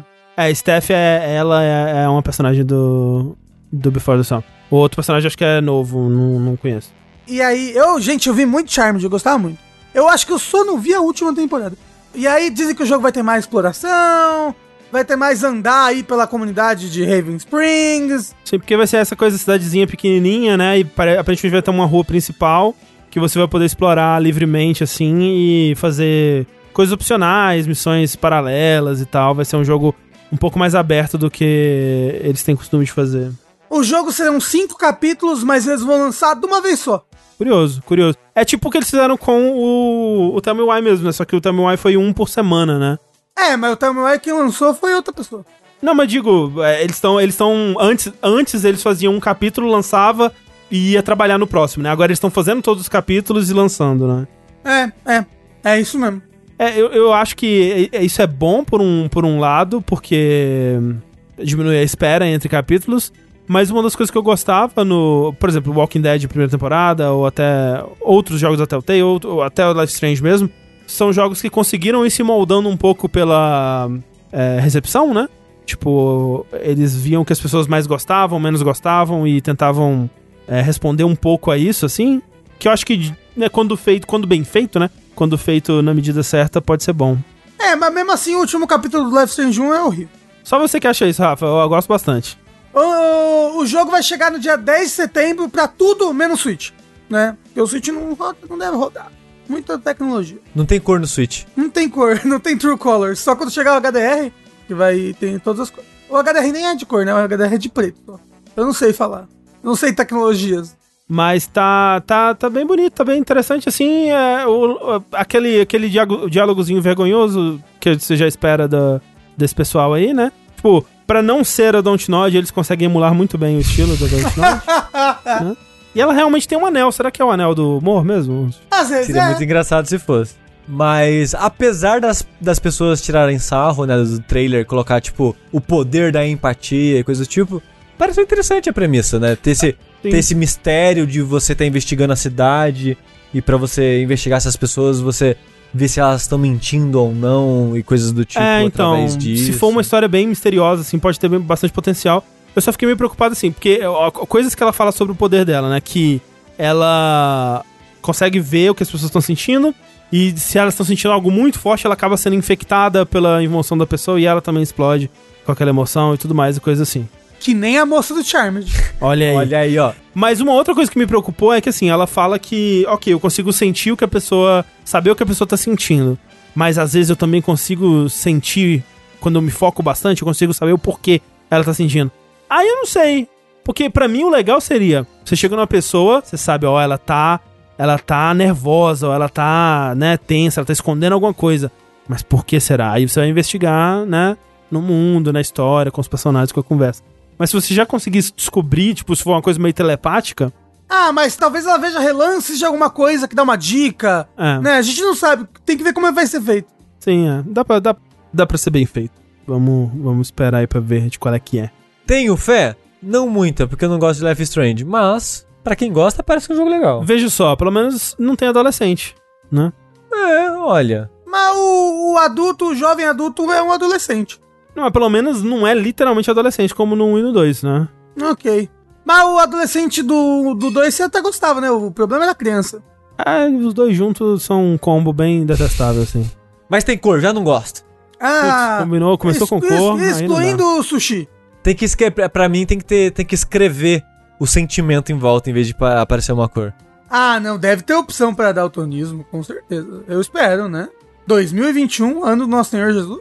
Estão lembrando aí que o 1 também eram jovens adultos, né? Que não era adolescente. Que você olha assim pra Max e fala, hum, É, deve é. ter uns 13 anos. Não, ele tá, ela tava na escola, é adolescente. Ela não, tava mas no que, é, que- é colegial. tipo, É que aquela escola é tipo uma escola. é tipo uma faculdade. Pra repetente? já, né? Eu não sei, é uma, uma escola especial. Eu não sei, na verdade. Enfim. Repetente. Falaram que já era faculdade já. É. Ok. Assim, ela tem 19, mas em número, né? Porque a história parece de uma adolescente de 16 anos, mas ok. Ah, mas, gente, a diferença da, da cabeça é muito baixa. É. É supletivo. É supletivo. e olha só, estamos falando de, a- da vida como ela é estranha, né? E aqui nós temos uma história um tanto quanto esquisita mesmo, sobre um jogo que fala de uma história também esquisita, né? O jogo, no caso, é o The Sinking City, né? Que é um jogo é, Lovecraftiano aí, que saiu em 2019. A... Saiu às moscas, né? Assim, ele meio que não fez nenhum impacto. Foi meio que mal recebido pela crítica, pelo público, ficou por ali mesmo. Caralho, tipo. Mas assim, jogo que na época as pessoas tinham esperança, André. Não, As sim, antes de sair, achavam. especialmente. Até porque eu gosto muito desse estúdio, que é Frogwares, né? É um, um estúdio que fez os jogos do Sherlock Holmes, que eu gosto bastante. Pelo menos os dois últimos que lançaram eu joguei e, e gostei um, um, um bocado, assim. O que aconteceu então com o Sing City é que ele saiu e pouco depois dele ter saído, Já esquecido? já mundo? esquecido, ele apareceu nas notícias porque ele tinha sido removido de algumas lojas. É, as lojas onde o jogo tinha sido publicado de forma independente, por exemplo, no Switch, por exemplo, no Games Planet ou, ou outras lojas aí, ele permaneceu. Mas nas lojas onde ele, ele tinha sido publicado pela publisher do jogo, que é a Nacon, ele desapareceu, né? Então ele desapareceu do Steam, desapareceu do PS4, Xbox, né? E ficou-se ali, ué, por que, que aconteceu com o jogo? E aí a gente foi descobrir que é uma disputa legal entre o pessoal da Frogwares, que é a desenvolvedora, e o pessoal da Nacon, que é essa publisher. A Nacon, ela tinha um acordo com a Frogwares para publicar o jogo, eles tinham os direitos de publicar o jogo até começo de 2020, acho que até março de 2020 mais ou menos. E eles alegaram, né, que a, a Frogware alegou que no período é, que eles estavam ali, é, entre o final do desenvolvimento e lançamento do jogo, até o período onde o jogo sumiu da loja, que a, a Nacon não estava cumprindo o contrato, né? Que não estava pagando royalties, que estava tentando hum, tomar o jogo como se fosse é, deles, né? Eles estavam tentando tirar o nome da Frogwares da, das coisas e, e passar como se o jogo fosse desenvolvido pela própria Nacon. E aí a, a né, foi, é, abriu um, um, um processo aí, né, uma, uma, uma reclamação legal é, sobre isso e até resolverem o jogo foi re- removido da loja.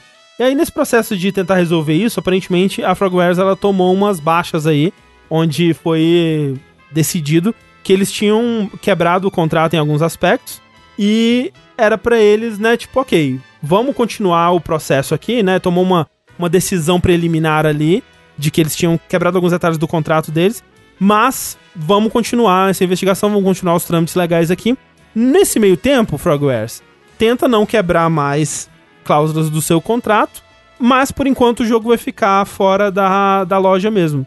E aí a Nacon começou a tentar intimidar a Frogwares, é, exigindo uma versão, uma cópia master do jogo, né, para eles meio que fazerem o que eles quiserem e colocar na loja, porque eles é só uma publisher, eles têm o direito, eles querem ter o retorno do investimento deles e tudo mais. E a Frogwares falando, não, peraí, o juiz não, não é, decretou que eu tenho que te dar cópia nenhuma do jogo. A gente tá no processo de esperar para ver quem que tem razão nessa disputa toda, vamos ver o que vai acontecer. E a Nacon continuou mandando advogados, mandou, mandando... É, tentando Máfia. intimidar mesmo, né? De, de, de forma...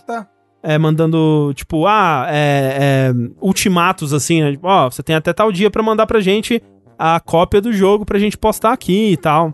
E a, Na- e a Frogware só ignorando, ignorando, ignorando. A Nacon só enchendo o saco, enchendo o saco, enchendo o saco. Chegou até uma vez que a Nacon falou, ó, então é a última vez que a gente vai fazer isso, você tem dois dias pra mandar pra gente a cópia do jogo. Frogwares ignorou, dois dias depois o jogo apareceu no Steam. Uma cópia que a Frogwares não reconhecia. Pô, ué, que cópia é essa que tá sendo vendida? Não foi a gente que deu essa cópia pra eles. E é uma cópia estranha, né? Não é nenhuma das cópias que a gente tem do jogo é, à venda. Não é a cópia que tava à venda no Steam, não é a cópia que, a cópia que tá no Switch, por exemplo. Não é a cópia que tá no Games Planet, não é nenhuma dessas cópias. E eles lançaram uma.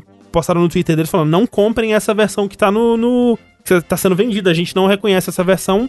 É, não fomos nós que fornecemos essa versão, não comprem ela. E aí a Nacon foi lá e falou: é, eles estão atrapalhando a nossa. quebrando nosso contrato de novo e atrapalhando a- as vendas do jogo e o nosso, né, nosso trabalho e tudo mais. E a Frogwares foi lá e foi investigar, ué, que porra de versão que é essa? E eles descobriram, cara, que os caras da Nacon foram no Games Planet, que vendiam uma versão DRM free do jogo, compraram o jogo, baixaram o jogo e pegaram algum programador interno deles lá pra hackear e modificar o jogo pra A. Tirar o logo da Games Planet e colocar o logo da Nacon e tirar referências à, à loja, por exemplo, da Frogwares que aparecia na tela e tal, onde mandava o jogador pra comprar o jogo em outra, né, ou comprar outros jogos da empresa e tudo mais. E desligou o foda-se total e vendeu essa cópia, né?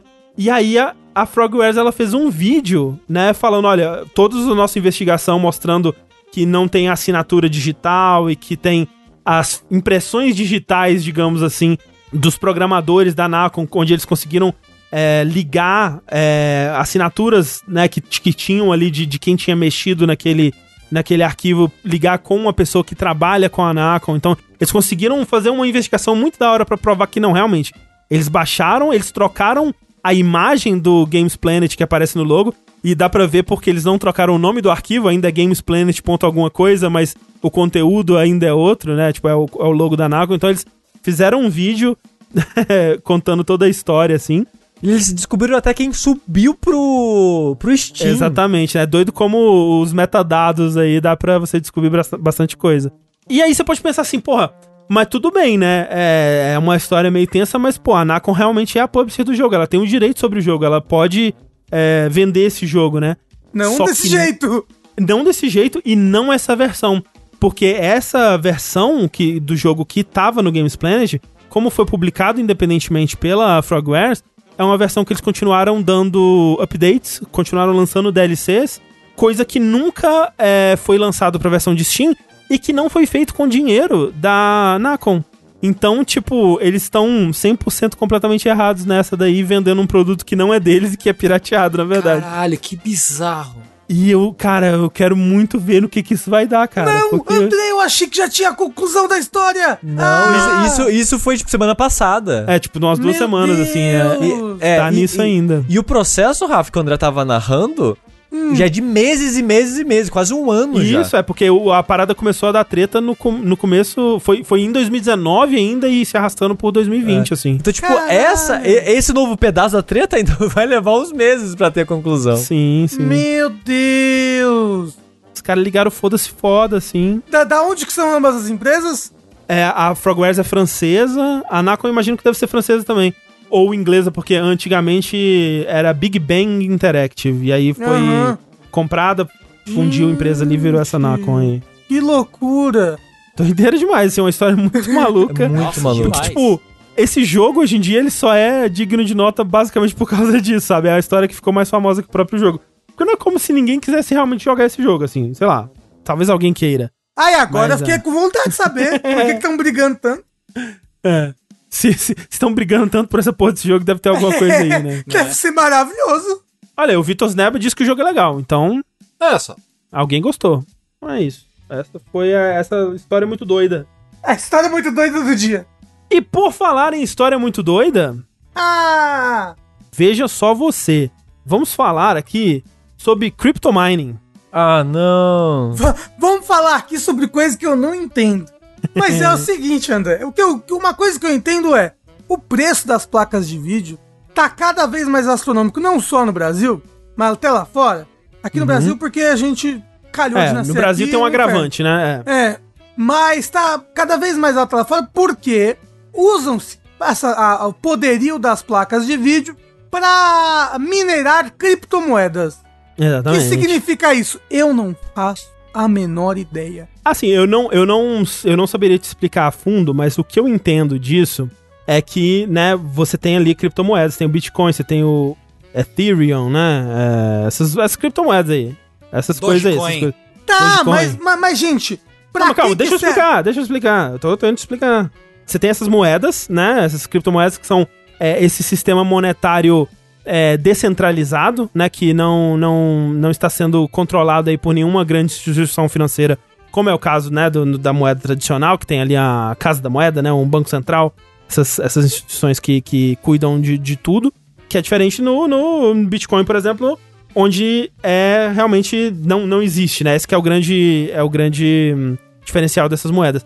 E aí, como que você vai garantir que uma transação que é feita com Bitcoin, que é feita com Ethereum, ela é válida, ela é correta? Porque outra coisa que falam desses sistemas, né, de Bitcoin, de, de, de criptomoedas, é que é quase impossível de você hackear, de, de você, é, de alguma coisa dar errado ali. E por que isso? Por causa do blockchain, né, que é essa sequência de informações que é a mesma e que tá espalhada pelo mundo inteiro e que não pode ser modificada sem que as outras, né, é, sejam modificadas também e tudo mais. E quando uma transação é feita com criptomoeda, ela precisa ser validada. E para validar essa transação é, é quase como se fosse um problema de matemática que precisa ser resolvido. É, um, É, é literalmente porque você tem que descobrir o novo número primo. é. E por isso é cada vez mais difícil, porque você precisa basicamente encontrar um novo número primo. Só que já tá chegando nos números tão ridiculamente grandes e matemática tá tão complexa pra chegar lá. É muito poder de processamento e por muito tempo pra você encontrar a maneira de achar esse novo número primo. Isso, então Basicamente. minerar criptomoeda é basicamente você deixar um computador que vai tentar achar a solução, a próxima solução, a próxima solução do, do próximo bloco. E aí eu ganho uma moeda por isso. Eu É, ganho e uma. quando você. Se, o- se o seu computador. Se o seu computador lá que tá rodando mineração de Bitcoin descobre a solução de um bloco e ele é o primeiro a descobrir, você ganha uma recompensa por isso. Você ganha X Bitcoin, X, com quantidade X de Entendi. Bitcoins ali.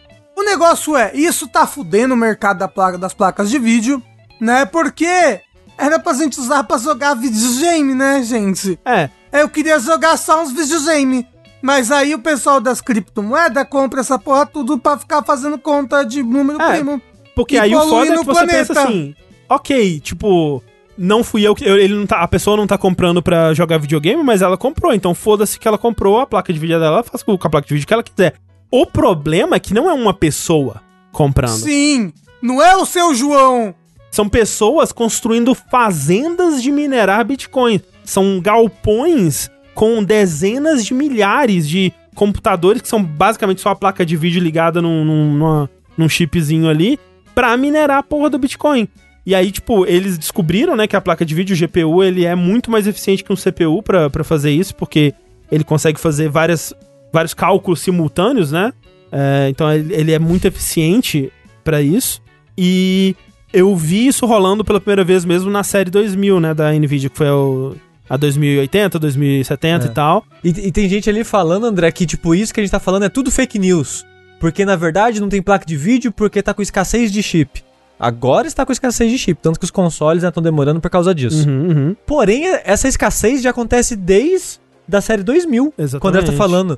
Tipo, é- era muito engraçado, sei lá, em 2019, isso, começo, sei lá quando que era, de um dia pro outro, quando descobriram isso, acabou a placa de vídeo no mundo. Acabou. É, sim. Não tinha mais. Ficou meses sem ter. É. É, não, e o, o negócio é que essa porra é, polui pra caralho também, né? Tipo. É, porque o gasto de energia é absurdo. O gasto de né? energia é Exato. absurdo. É, mas um negócio aqui, a Nvidia falou que a, a placa nova RTX 3600, 3060. 3060, não ia matar isso daí, porque ia diminuir, ou eles iam botar uma coisa na placa que ia diminuir a eficácia dela em fazer a mineração de... Isso, de ia cortar pela metade a capacidade dela de, de minerar Bitcoin, basicamente. Isso. O negócio é que ela atualizou o driver da placa e sem querer ela, ela fudeu esse negócio aí e liberou. Ops! Ops! Atualizei o driver aqui, gente. Eita porra! Botei aqui, tá, tinha lá o cheque. É, é pra minerar? Aí, aí, aí eu botei. é, não, tinha que botar não. Aí o moço botou assim. E aí Sim fudeu. não? Pode tipo- liberar a mineração, sim ou não? É. É, é tipo aqueles, que assim, cancelar, ok, cancelar. Aí o cara não sabia qual, qual que tinha que apertar. Se É, era cancelar, se é ok ou cancelar. Realmente. Não, E, e assim, a, a Nvidia, ela, tomou, ela tava tomando algumas decisões pra, pra não fuder o- a pessoa que quer comprar a placa de vídeo e, né, e jogar ali, ter acesso a uma placa pra jogar. Então ela, ela criou uma série nova que é só pra minerar Bitcoin, né, que é o CMP, Cryptocurrency Mining Processor. Isso é muito louco, gente. Isso é muito distópico. De, de É. você falar. É. É. muito distópico. É muito distópico essa porra. Só que assim, ainda algum. Só que como essa, essa série, ela é. Não vai ser tão produzida. Não vai ser produzida tão em massa quanto a- as placas de vídeo, né, da série 3000, por exemplo. Ia ser mais caro, né? Ela ia ter. Seria pra pessoas que vão montar fazendas e tal. Aí faz um negócio ali, um bem bolado e tal. E. Não, você não. Eu imagino, né? Que você não vai encontrar isso à venda na, na, na Kabum, sei lá, por exemplo. Então, ainda pra muita gente, a série 3000 ainda funcionaria como uma placa pra você minerar, né? A, a 3090, a 3080, 3070. Só que aí eles lançaram, né, essa 3060 e o diferencial dela era, era, tipo, não, essa aqui, essa daqui é pros gamers. E a gente tá fazendo essa coisa toda aqui porque a 3060 é pro gamer, porque até porque é a placa mais acessível deles, né? Perguntaram, isso das travas é exclusivo da Nvidia? Não, porque olha só que curiosidade. O PS5 tem isso. Ele tem um mecanismo nele de tentar impedir e tirar a eficiência, né, de- dessa mineração. Vocês tipo imaginam que loucura? O futuro é isso. A gente não vai poder ter tecnologia mais, porque, ah, eu vou comprar uma geladeira. Ixi, você não tem noção, o Mas- pessoal mas- tá dando geladeira tudo pra minerar Bitcoin agora. É, Rafa, não você tem não mais geladeira pra comprar. que você, os vírus do computador deixaram de, sei lá, roubar a informação Isso. sua e começaram a usar o seu computador pra minerar? É, ó, tinha, tinha site de anime pirata que botava bagulho de minerar Bitcoin nos, nos computadores da galerinha que acessava. E por isso que tem que o quê? É. assinar o Crunchyroll pelo link got.cr barra jogabilidade. É isso aí. que é isso você aí. assistir o anime de forma legalizada. E não. E segura. E segura. O futuro é o Black Mirror lá, que fica andando na esteira. Pra que, que esse cara tá andando na esteira o dia todo aqui andando na esteira? O cara tá minerando. Mas de qualquer jeito vai ser isso. O futuro é. É, a gente não vai ter mais tecnologia acessível, porque a tecnologia tá tudo sendo usada pra fazer um cálculo sem sentido. Porque não, não tem um propósito esse cálculo. Ele, ele não tá sendo usado em uma pesquisa científica pra fazer alguma coisa. Não, é por fazer, né? Tá sendo feito por fazer. Porque eu, eu lembro que antigamente tinha um, um conceito de você dividir o seu computador para pesquisa científica. Você instalava um. Sim, é o Folding at Home. É, tipo, você instala um programinha no seu computador e parte do processamento do seu computador ajuda a. Se alguém tá fazendo um mestrado, um doutorado, que precisa fazer uma simulação muito complexa, ele usa um pouquinho do seu processamento e um pouquinho do processamento de vários computadores para fazer essa simulação, essa conta que ele necessita. A conta do Bitcoin é uma conta sem propósito, né? Ah, co- Como assim? Assim, é é, a pra- conta pra que mais dinheiro. tem propósito, já que a É. gente vive na porra de um mundo capitalista. É uma né? conta que te dá dinheiro, como assim? Não, mas, mas entendeu? É um dinheiro que nada, entendeu? é Não, o um- propósito dele é garantir que o Bitcoin seja uma moeda segura. Tipo, o Bitcoin ele só consegue existir do jeito que ele é por causa dessa, dessa segurança que precisa ser quebrada com essa conta. Enfim, né? Mas assim, tá errado. Vocês entendem que tá Não, errado? eu entendo, eu entendo de onde você tá partindo, né? Mas, pô. Gente, é diferente de um dinheiro que é lastreado numa coisa de verdade, ou na economia de um país, ou entendeu? É um dinheiro lastreado. Mas o que, que é o dinheiro, Rafa? Me Ai, responde agora. pronto, é pronto. Pois é. Então, a 3060 era pra ser a placa de vídeo do, do gamer, e agora é outra placa de vídeo para minerar Bitcoin. Aparentemente minera com grande eficiência. Eu fui procurar mais sobre isso no YouTube e só tem canal de minerador de Bitcoin essa porra. Todo mundo falando, "Ah, agora vou te ensinar como liberar sua 3060. Qual o driver que você precisa usar, onde baixar. Olha aqui que coisa eficiente, bonito pra você minerar seu Bitcoinzinho aqui. Que go- coisa gostosa. André vai ficar rico, abandonar a jogabilidade. É isso, vou começar a minerar, galera. É um mineiro de nascença já. Nasci pra isso. Nasci pra isso. Cresceu no Vale do Aço, É, porra. agora vai, vai crescer no, no Vale dos Números. No Vale do Silício, porra. Olha aí. Do Vale do Aço para o Vale do Silício. Matéria da revista Exame. Isso! Caralho!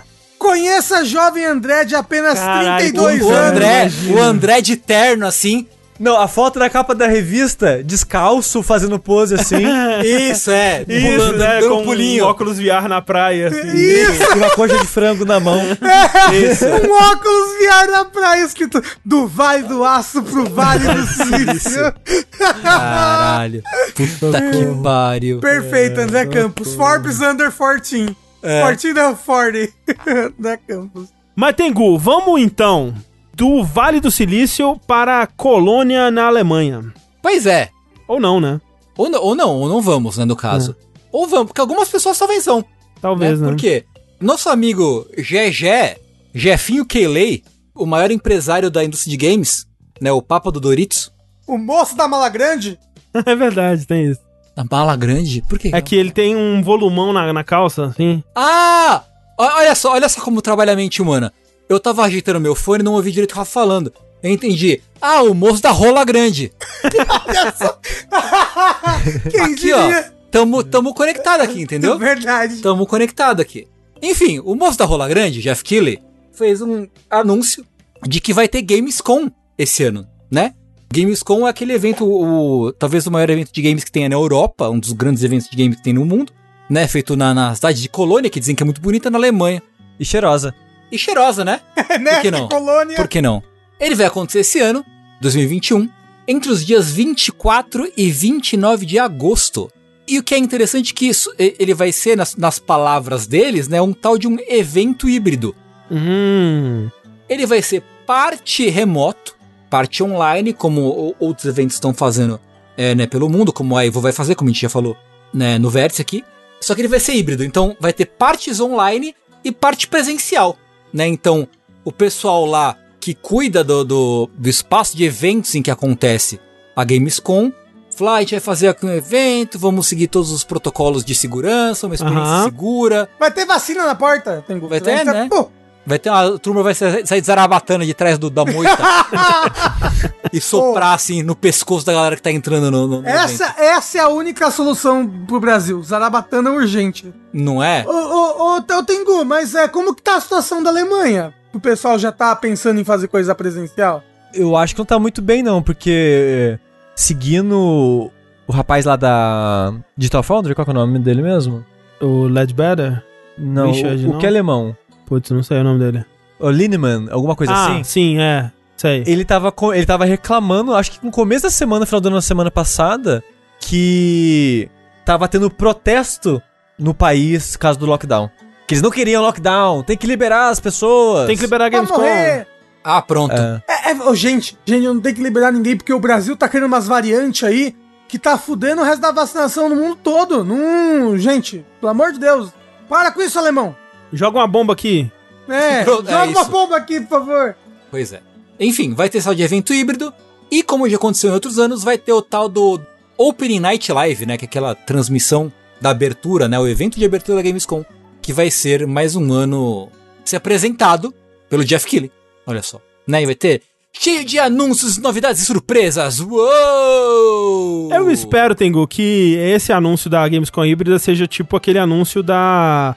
Não, vai rolar E3 sim. No começo do ano passado. Que quando tiver chegando mais perto, eles pensem: Vai dar não, né, gente? Não É, vai dar. se- Porque assim, eu entendo ter esperança, né? Eu entendo pensar que, sei lá, quando que vai acontecer? Em agosto, setembro? Agosto, fim, fim de agosto. É, eu, eu- eu entendo ter esperança de que quando chegar no, no final de agosto as coisas estejam melhores. Mas também, né, tem que ver até quando essa esperança aí, pô. Vamos, né, vamos ser realísticos aí e cancelar essa porra se não tiver realmente mudado pra caralho, né? O que eu acho difícil. Não sei a Alemanha, realmente, mas aqui no Brasil, putz, É, o chat falou, está em décimo é, lugar na lista de, de né? casualidades aí. Pois é. Para com isso, alemão. Vamos parar, vamos parar com essa porra aí. Para com essa porra aí. Assim, mas quem somos nós? Quem somos nós pra falar de qualquer outro país, né? Primeiro, o primeiro, Brasil acima de todos. Literalmente. Pois é, loucura. Morte, em caso, em tudo. É um orgulho Brasil, né? Não, Sempre, orgulho eu mundial. sempre pensei, pô, o Brasil, né, tem a maior floresta, maior rio, maior, Os maior, maiores- maior tudo. Os maior, maior presidente filho da puta. Maior, maior orelhão, né? Quem foi pra Itu, viu ali É o verdade. O, o que que É é? verdade. O orelhão, o orelhão de Tu. A orelhão, orelhão de tu, grande orelhão de tu. É uma mulher, tadinha, É. coitada, um grande, não para de crescer aquela coisa. Mas pra fechar, vamos, mas vamos, tra- mas vamos trazer uma alegriazinha pro povo brasileiro, Tengu? Yeah. Uma alegriazinha Vamos, só vamos. pra fechar. Porque quem não para, quem não para mesmo é o pessoal do speedrun. Esse pessoal aí não, não para mesmo. Não para. Não para.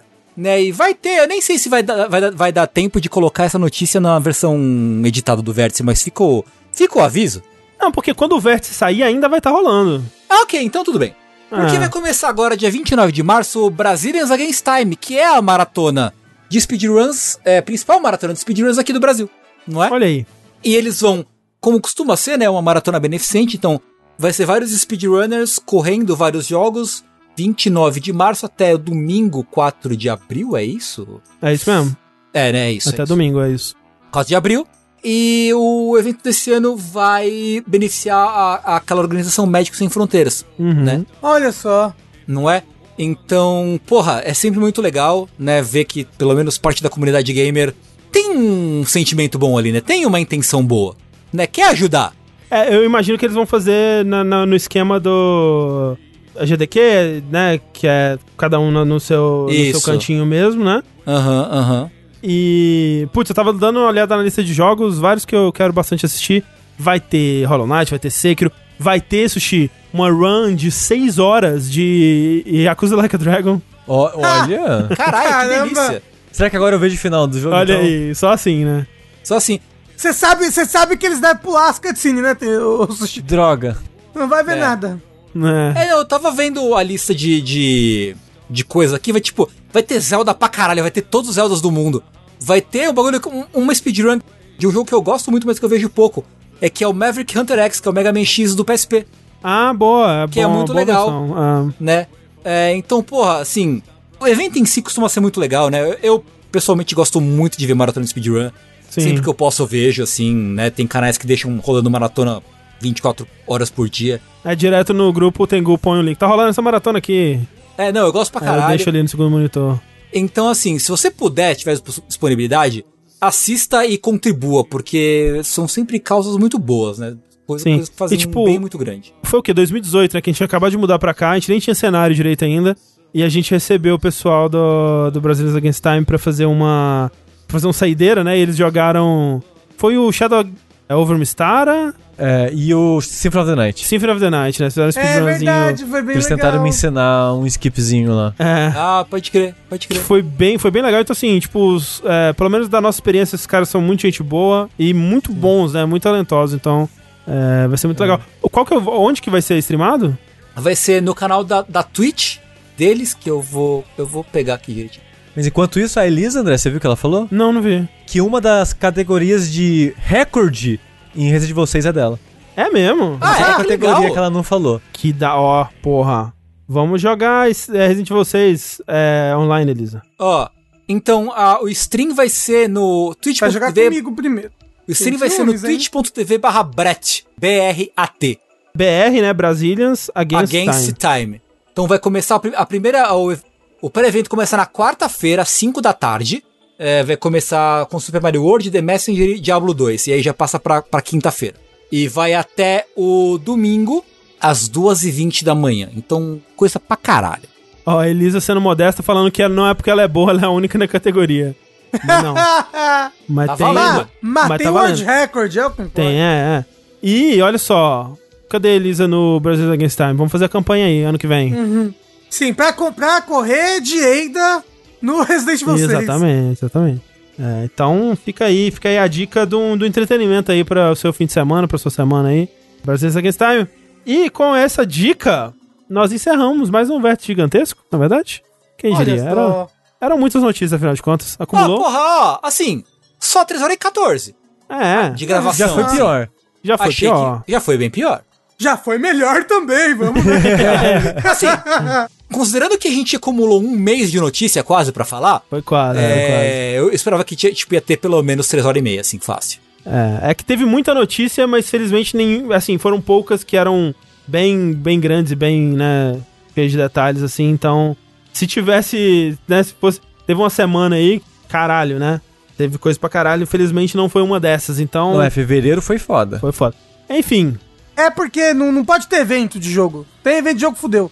Fudeu. Aí aí apresenta um milhão de jogo, aí é difícil. Só queria completar aqui pra quem não viu, Final Fantasy Ever Crisis é gacha. É verdade, né, não falamos Ah, sobre sim! isso, mas fica aí essa última informação. Ah, tem um negócio de arma de gacha, mas não é de personagem Ah, de mas. Rafa, Rafa, Rafa. Ai, eu tenho, ainda tenho esperança. Mas vai ser aquela coisa.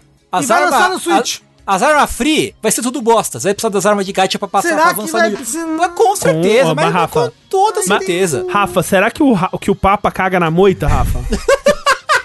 Gente, eu não sou tão familiarizado com o Francisquinho assim, pra saber do- dos hábitos dele.